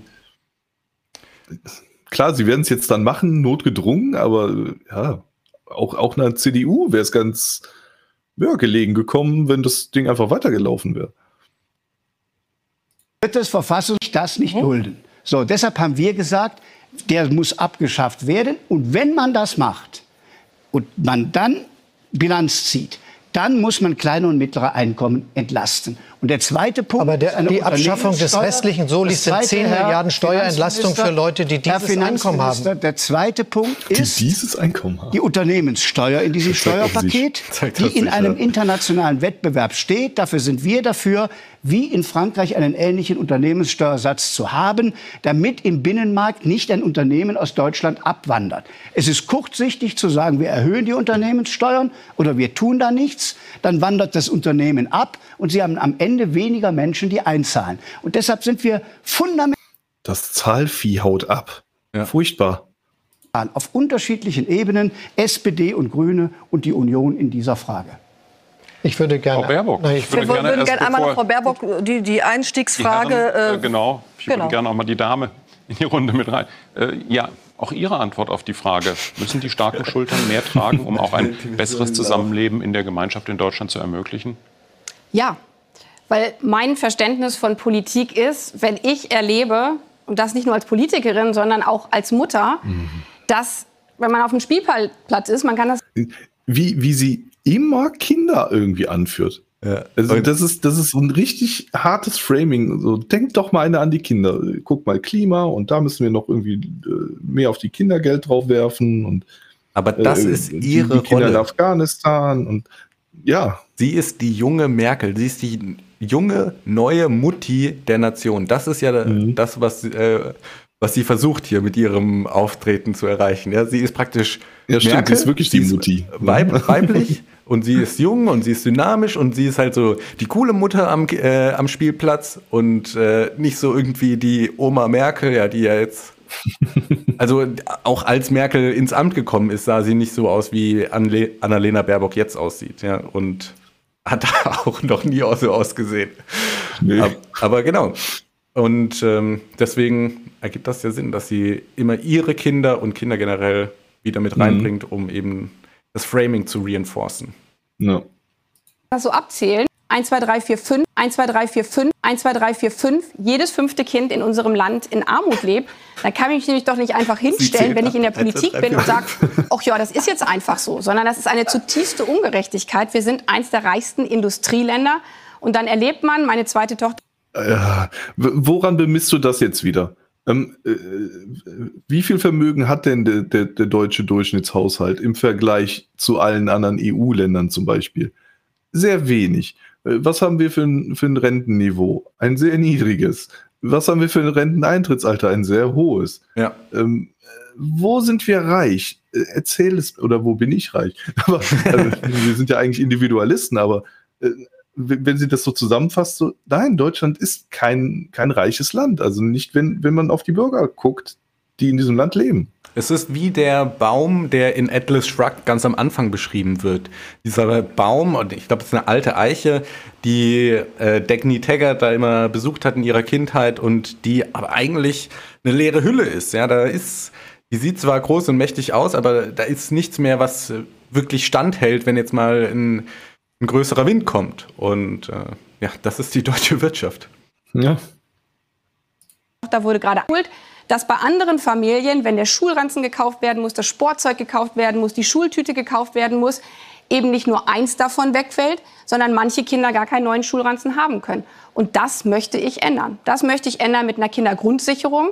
Das heißt, Kinder rauszuholen, die sind derzeit im Hartz-IV-System. Da gehören sie eigentlich überhaupt nicht hin. Kinder hatten wir vor, kind? sollen zur Schule gehen, sollen spielen, sollen im Sportverein sein und nicht arbeiten, wofür das Hartz-IV-System ja als Idee mal angedacht worden ist. Das heißt, eine Kindergrundsicherung einführen, um Kinder aus der Armut zu holen. Das kostet 10 Milliarden Euro, weil seriöse, Poli weil seriöse Politik muss das gegenfinanzieren. Und ja, Herr Laschet, da habe ich einen großen Unterschied und sage deswegen, da bin ich bei Herrn Scholz, wir müssen an dieser Stelle den Soli, den Sie für die Spitzenverdiener abschaffen wollen, diese 10 Milliarden nutzen, um Kinder endlich aus der Armut zu holen in unserem reichen Land, damit jedes Kind, jede Familie, Alleinerziehende endlich die gleichen Möglichkeiten haben wie alle anderen Familien. Wie hoch ist denn die Entlastung? Ähm, ich finde halt wieder geil, die, die nimmt dann diesen Soli, der ja jetzt auch schon für irgendwas verwendet wird. Äh, äh, der wird ja nicht einfach irgendwie an Seite gelegt, so für, ah, falls uns mal eine Idee kommt, für was wir das verwenden können. Äh, und, und will dann diesen Soli dafür verwenden. Und äh, ja, dann muss doch das, was jetzt von dem Soli bezahlt wird, wiederum irgendwo anders eingenommen werden. So. Und äh, also. Und es ist irgendwie die, auch so die, lustig, das Framing. Die macht sich das so einfach irgendwie. Ja, genau. Also zumindest in ihrer Kommunikation nach außen äh, hört sich das alles so einfach an und äh, nein, es ist nicht so einfach. Und es ist auch so, ja, wir müssen einfach nur ein bisschen Geld an die an das Problem schmeißen und dann, ja. haben wir Chancengleichheit. Ja. Das. Weil, weil das einzige, es ist so, diese Leute, auf der einen Seite sagen sie immer, ja, Geld ist nicht wichtig im Leben, ja, Geld brauchst du nicht, um äh, glücklich zu werden, du brauchst äh, Klima und so weiter. Und auf der anderen Seite geht es dann am Ende doch immer nur ums Geld. Ja? Und dann ist es immer so, ah, wir haben ein Problem, ja, dann schmeißen wir da einfach mal die 10 Milliarden drauf und dann ja, ist da auch Ruhe, so nach dem Motto. Und so funktioniert das halt nicht, weil du schaffst Abhängigkeiten. Ja. ja? Diese 10 Milliarden, wenn die jetzt so an die, an die sozial Schwachen oder whatever gehen, dann sind die halt, ja, die, die Zitze des Staates füttert die Leute sozusagen und die entwickeln dann halt nicht die Fähigkeiten, die sie sonst entwickeln würden, wenn sie halt auf sich alleine gestellt sind. Und das mag sich vielleicht mhm. für manche Leute hart anhören, aber es ist ultimativ so, ja. Und ultimativ würde die, die Logik von Annalena Baerbock uns ja dazu führen, dass wir alle von der Zitze des Staates leben. Und das ist ja dann genau der planwirtschaftliche Endzustand, auf den wir zusteuern, wenn wir die Politik von ihr ein, äh, annehmen. Mhm. Genau. Unter einer Bundeskanzlerin Baerbock, die eine was auch immer geartete Regierung führt, für eine Familie, zwei Kinder, durchschnittliches Einkommen vielleicht, sagen wir mal, 50.000 Euro im Jahr. Wie hoch ist die Entlastung? Wir haben sehr viel jetzt über Belastung gesprochen, also sprich die höheren Gehälter. Wie hoch ist die Entlastung, wenn Sie das Sagen haben? Zum Beispiel für eine Alleinerziehende mit äh, zwei Kindern eine Alleinerziehende, da wird nicht gegendert, gibt nur Frauen. Wäre das äh, 2000 Euro, die wir entlasten können, wenn wir nämlich bei Geringverdienern entlasten, plus die Kindergrundsicherung einführen. Da gibt es zum Beispiel das Modell der CDU, die komplett das Gegenteil machen möchte. Da wird die Schere zwischen Arm und Reich noch weiter auseinandergehen, indem man nämlich sagt, man erhöht den Grundfreibetrag äh, bei Familien, dann profitieren Familien mit einem hohen Einkommen davon. Nein, ich möchte, dass Alleinerziehende, dass Familien mit geringem Einkommen profitieren. Und das wären in dem Fall zum Beispiel 2000 Entlastung äh, für eine Alleinerziehende mit zwei Kindern. Mhm. Herr Laschet, ich will noch mal zu diesem Punkt Steuersenkung. Da sagt Herr Söder, das sind, Steuersenkungen sind das Herzstück unserer Steuerpolitik. Ähm, Grüne nur, wollen Steuern machen erhöhen. Noch mal kurz Pause. Also ich möchte hier noch mal das ähm, hervorheben, was ich auch schon vorhin gesagt habe, mit dem Ziehen und Anziehen. Ja, genau das gleiche Prinzip wieder. Annalena Baerbock kann sich hinstellen und sagen, ja, guck mal hier, die 2000 äh, Euro im Monat, ja, das hat jetzt die alleinerziehende Mutter mehr. Das ist toll, das macht für die einen Unterschied. Und damit mag sie ja vielleicht recht haben. Aber wir müssen uns immer vergegenwärtigen, dass der Prozess, wie wir zu diesen 2000 Euro gekommen sind, immer noch ein staatlicher Prozess ist, ja. Und damit nicht in das ökonomische Mittelfeld, sondern eben ins politische Mittel. Mhm. Und dass die 2000 Euro dann auch an anderer Stelle fehlen. Ja? Und dass man das eben nicht wahrnimmt, aber es ist auf jeden Fall da. Ja, richtig. Okay, ähm, wollen wir hier auch zu den ja-Nein-Fragen springen? Ah, nee, hier gibt es keine Ja-Nein-Fragen. Da gibt es, glaube ich, keine. Ähm, nee, es geht dann nochmal in Richtung Querdenker und wie wollen wir zusammenleben. Finde ich eigentlich eine, äh, wenigstens den Einstieg machen, weil der mhm. ist Gerne. ziemlich lustig. Okay. Ähm, äh, weil, weil, also es wird die Frage gestellt, wie wollen äh, wir zusammenleben äh, und wo fühlen sich Frauen am unsichersten? Und dann werden die drei jeweils gefragt und ähm, ähm die Meinungen gehen da etwas auseinander. Ja, äh, ich möchte nur noch kurz einleitend sagen, äh, es gibt dieses Konzept vom Overton Window. Das Overton Window ist praktisch so der erlaubte Diskurs in der Gesellschaft. Ja, und dieses Triell, was wir anschauen, ist das Overton Window. Genau das, ja. Hier ist der erlaubte Diskurs. Sonst, sonst wäre es nicht im ja. Fernsehen, ja. Und ähm, es ist ganz wichtig, auch wieder auch hier auf das Nicht-Gesehene zu schauen, ja, auf das Nicht-Angesprochene. Was wurde nicht angesprochen? Es wurde nicht das Geldsystem angesprochen, es wurde nicht der Euro angesprochen. Und das sind meiner Ansicht nach sind das die größten Probleme, die Deutschland aktuell überhaupt hat. Ja, sie sind vielleicht nur nicht so unmittelbar, weil sie nicht die ganze Zeit in den Nachrichten sind. Aber das sind mhm. eben die Sachen, die die großen Auswirkungen haben, die zu Armut führen und so weiter. Gerade langfristig, ja, über die Jahrzehnte hinweg. Okay, damit okay. kommen wir zu, zu dem letzten Teil. Auch die Frage, wie wollen wir zusammenleben und ganz besonders auch, wie wollen wir in Zukunft sicher zusammenleben. Denn Gräben in unserer Gesellschaft scheinen immer tiefer zu werden. Reichtum, Armut haben wir eben gerade schon gesehen, aber es gibt auch noch andere Gräben. Ja, wieder gab es Querdenker-Demonstrationen am Wochenende und der Respekt vor Regeln ja, scheint zu schwinden. Das Level an Aggression ist hoch. Von der Polizei. Die Polizei steht ja. unter Spannung und wird oft selbst zum Angriffsziel. Und obwohl Oder Deutschland ein sicheres Land ist, überwiegt bei einigen das Gefühl der Unsicherheit. Und wir wollen mit einer Frage anfangen, die sich auch wieder an alle drei richtet, mit der Bitte um eine ganz kurze Einschätzung. Wo, Herr Laschet, glauben Sie, fühlen sich Frauen am unsichersten? Die Bilder zeigen wahrscheinlich in Was für eine Frage, ey. ja. Tunneln.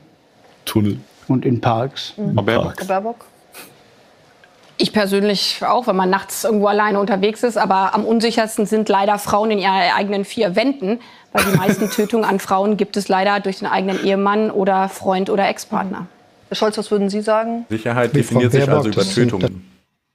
Ja, ja, aber lass mal den, den Scholz doch eben, dann können Natürlich wir das. Orte, wo man sich, sich nicht sicher fühlt, weil sie dunkel und uneinsehbar sind, so wie wir das gesehen haben. Aber selbstverständlich dürfen wir nicht hinweggucken über Femizide. Frauen werden. Femizide. Also das, das ist im Prinzip das, wo ich sehr lachen muss. Erstmal, Laschet sagt natürlich, ja klar, ähm, Frauen, äh, wo fühlen die sich unsicher? Also danach war ja die Frage, nicht irgendwie, wo werden die meisten Frauen ermordet? Ja. Ähm, sondern wo fühlen sich Frauen unsicher? Und er sagt natürlich ja irgendwie dunkle Tunnels, Parks und so weiter. Er wird dann auch später noch darauf eingehen, dass er mehr Videoüberwachung will und so weiter, aber wir wollten das ja jetzt so kurz anreißen. Ähm, mehr Videoüberwachung Gesichtserkennung an öffentlichen Plätzen und so weiter. Und, und die beiden äh, linkeren äh, Parteien, äh, die, die kommen dann halt tatsächlich mit, ja, die Frauen, äh, die, die werden ja äh, alle zu Hause, oder was heißt alle, oder die meisten Frauen werden irgendwie zu Hause umgebracht und erleben da die meiste Gewalt. Und ähm, ja, äh, Scholz spricht sogar von Femiziden, also Tötungen aufgrund des Geschlechts, weil sie Frauen sind. Da habe ich dann auch wiederum direkt äh, daran gedacht, der Import Leute, von, von, Leuten, die kein gutes Bild von Frauen haben oder die als minderwertig ansehen. Ähm, aber ähm, ich, ich weiß gar nicht, also wie gesagt, in, in Deutschland ist das momentan keine große Sache und ähm, ich, ich würde nicht sagen, dass die meisten Frauen, die ein Unsicherheitsgefühl haben, ähm, dass es da tatsächlich so ist, dass sie sich zu Hause am unsichersten fühlen. Ne? Und, mhm. ähm, aber das war dann halt für mich wieder so dieses Ding, ja, wir müssen das jetzt irgendwie mit reinbringen, diese, dieses, dieses feministische ähm, äh, Männer töten Frauen nur, weil sie Frauen sind. Es gibt keine anderen Gründe. Ähm, äh, furchtbar. Also nachher geht es nochmal in dieser ganzen, in diesem ganzen Triell geht es auch nochmal Richtung Gendern und so weiter. Mhm. Ähm, das hat man schon sowieso von vornherein mal rausgelassen, weil äh, wahrscheinlich äh, sind unsere Positionen da klar, soll jeder machen, wie er will, nur äh, schreibt es uns nicht vor, denke ich mal, würdest du auch unterschreiben. Ja. Da gehe ich mit. Ähm, ja. Ähm, also, ja, was ich hier noch bei deinen Notizen so schön finde, du schreibst hier am Ende von dem, wie wollen wir zusammenleben, Scholz, Doppelpunkt, will mehr Geld für die Polizei. ja, ja, im Prinzip kommt das, äh, kommt das nachher auch raus, ja. Also, ähm, äh, also am Ende sind sie sich alle einig, sie wollen mehr Geld für die Polizei, ähm, mehr Ausstattung und so weiter, äh, mehr Personal. Ähm, und Laschet will dann noch Videoüberwachung an öffentlichen Plätzen, äh, Vorratsdatenspeicherung nimmt er noch mit auf und, und dass Datenschutz ja kein Hindernis sein kann, um Sicherheit herzustellen. Ähm, ja. Oh Mann, das hat. Und, äh, ja. Also bis, bis auf die Videoüberwachung sind die sich da eigentlich alle einig. So, ja, wir müssen auf das Problem wieder mehr Geld draufwerfen. Mhm. Ähm, ja. Ja, genau. und dann habe ich jetzt hier gerade noch ein bisschen weiter runtergescrollt. Was ich noch interessant finde, ist äh, mhm. die Position Scholz. Mitgliedschaft zur NATO gehört in jeden Koalitionsvertrag. Können wir da noch mal kurz reingucken? Da können wir kurz hinskippen. Da geht es sich nämlich darum, ähm, ursprünglich um die Frage, würden die mit den Linken koalieren? Und da die Linken ja gegen die NATO sind, mhm. ähm, bekommt er natürlich die Frage gestellt. Äh, Sekunde, ich springe da kurz hin. Achso, jetzt habe ich schon. Mit den Linken muss drinstehen, wir bekennen uns zur NATO. Zur Mitgliedschaft auch in, Deutschlands in der NATO. Das muss in jedem Koalitionsvertrag drinstehen. Na, dann können Sie es ja schon vergessen. Gerne, und ich will noch gerne einen Satz hinzusagen. Es muss auch vom tiefen Herzen gemeint sein. Mhm. Mhm. Der also, Kniefall ja. vor den USA muss von tiefem Herzen gemeint sein. Ja. ja. Wo, wobei ich, ich würde ihn nicht auf diese Aussage festnageln. Also ich, ich glaube eher, dass die ein Bündnis mit den Linken eingehen, eine Koalition mit den Linken eingehen, als äh, mit einer FDP. Mhm. Außer die FDP, ähm, der Lindner sagt diesmal nicht, es ist äh, besser nicht zu regieren als falsch zu regieren äh, und sagt einfach, ja, okay, komm, wir machen. So, dann, dann kann, kann ich mir auch ein Bündnis mit der FDP noch vorstellen. Also wenn Lindner jetzt so komplett äh, das Rückgrat verloren hat, was ich glaube, was er hat. Aber hm, also ich, ich halte ein rot-rot-grünes Bündnis, finde ich, ausgeschlossen. Ja. Trotz der NATO-Geschichte. Vielleicht knicken die Linken ein, keine Ahnung. Ja, könnte ich mir äh, gut vorstellen. Also, dann würde ich sagen, ähm, fassen wir die, das Triell nochmal so ein bisschen zusammen. Mhm. Wir, also Afghanistan haben wir ja nicht behandelt, Corona da war der, der große Tenor von allen dreien genau die gleiche Meinung. Ja, es ist, ähm, geht weiter, nur nicht vorbei, es wird schlimmer mit ähm, ja, wahrscheinlich dann Impfregelungen, G2 und so weiter und so fort. Ähm, dann Klimawandel, Katastrophe geht genauso weiter. Alle sind für den Klimawandel, alle rudern wieder in die gleiche Richtung. Es ist wieder, es spielt keine Rolle, welchen von den dreien du auswählst. Ja, Du kriegst immer genau das Gleiche. Es ist nur die Frage, ja, mit dem Speedlimit eben. Und ja. ähm, zur Armut haben die da irgendwelche Positionen? Also ich meine, die Position ist immer, da war der Laschet ein bisschen unterschiedlich. Ne? Der hat gesagt, ähm, ich will die Wirtschaft also, nicht mehr besteuern. Das war bei der Baerbock und beim Scholz nicht so. Genau. Und äh, zum Thema Armut hat äh, Laschet auch noch, ähm, jetzt muss ich hier, äh, also genau, äh, Kindern hilft man, äh, indem man, also Kinder in Hartz IV hilft man, indem man den Eltern hilft, da rauszukommen. Ne? Also eine, eine Beschäftigung anzunehmen. Mhm. Ähm, würde ich auch sagen, ja, ist eigentlich ein ganz gutes Statement. Ne, also die, die anderen wollen halt in eine Hartz-IV-Familie noch mehr Geld reinschmeißen und er sagt, nee, wir müssen gucken, dass wir die da rausbekommen. Habe ich so von den anderen beiden nicht wirklich gehört, dass das ein Ziel wäre. Ja. Und ich finde, ein großer Teil, ich würde dem Laschet da recht geben, ja, und ein großer Teil liegt eben auch allein daran, dass wenn du selber deinen Lebensunterhalt bestreitest, dann hast du ein ganz anderes Lebensgefühl, als wenn du so ein Second-Hander bist und von dem guten Willen eines einer anderen Entität ist, ja, äh, mhm. lebst. Ob das jetzt, äh, was weiß ich, ähm, die, die Allgemeinheit ist, wie im Falle des Staates oder eine bestimmte Person, das ist einfach, du hast keine Achtung vor dir selber, weil du halt das nicht erreicht hast. Ja, das ist genau dieses Unverdiente, was Ayn Rand immer kritisiert. Du kriegst da keine Genugtuung raus. Ja, du hast das Geld in der Hand, aber es bedeutet dir nichts, weil du nicht mhm. weißt, was dafür geleistet wurde. Und ja, das, ich glaube, das macht die Psyche von Menschen kaputt. Deswegen, ja, man sollte versuchen, möglichst viele Leute aus diesem Zustand von Hartz IV eben rauszukriegen, dass sie alleine die Genugtuung erfahren können, wie es ist, auf eigenen Beinen zu stehen und halt nicht ja immer nur das zu nehmen, was man, was einem gerade gereicht wird, weil was einem gereicht wird, ist halt auch viel Propaganda und dann ist man halt komplett abhängig. Ja, dann kriegst du all deine Informationen vom Staat, du kriegst all dein Geld vom Staat, kriegst dein Essen vom Staat. Das, bist, mhm. Was bist ja. du denn dann? Bist nur noch ein Teil in einem Organismus, ja, in so einem Leviathan. Ja, richtig, ja. Und was dann auch fehlt, ist halt ähm, ja auch die, die, oder ja, das fehlt ja eigentlich fast allen. So, wenn Geld vom Staat kommt, weiß, wissen die meisten ja nicht, wo, wo kommt es her oder beschäftigen sich nicht damit, wo kommt das her. Ne? Also, ähm, also ich weiß nicht, also ich, ich würde mich jetzt schlechter fühlen, wenn ich vom Staat lebe, nachdem ich libertär geworden bin, als davor, weil ich halt genau wüsste, das wird alles durch, durch Raub finanziert. Und ähm, Wobei es da, ja. da auch die Rechtfertigung gibt, wenn du in das System einbezahlt hast oder einbezahlen musst, mhm. dann kannst dann du dir natürlich auch, auch wieder, wieder das zurückholen. Ja. ja. das ist ja dann nicht parasitär. Aber mhm. es geht ja auch vor allem um Leute, die eben diesen Ein also diesen Einzahlprozess nicht haben, ja, die halt in dieser ewigen Abhängigkeit leben und auch da gar keine Motivation besteht, sich da rauszubegeben, weil es halt ja. good enough ist. Ja. Ja. Richtig. Also, das ist einer von diesen dreien wird der Bundeskanzler. Hast du eine Vermutung, wer es wird? Ähm, also, hättest du mich vor zwei Wochen gefragt, hätte ich gesagt Laschet. Mhm. Aber äh, aktuelle Umfragen sehen die SPD ja jetzt äh, nochmal deutlich weiter vorne. Ich kann mir das gar nicht vorstellen. Die SPD hat doch bei der also, letzten Wahl total abgekackt. Ja, ich weiß auch nicht, woher der Auftrieb jetzt gerade herkommt. Also, wenn ich tippen müsste, würde ich sagen Laschet. Ja. Du?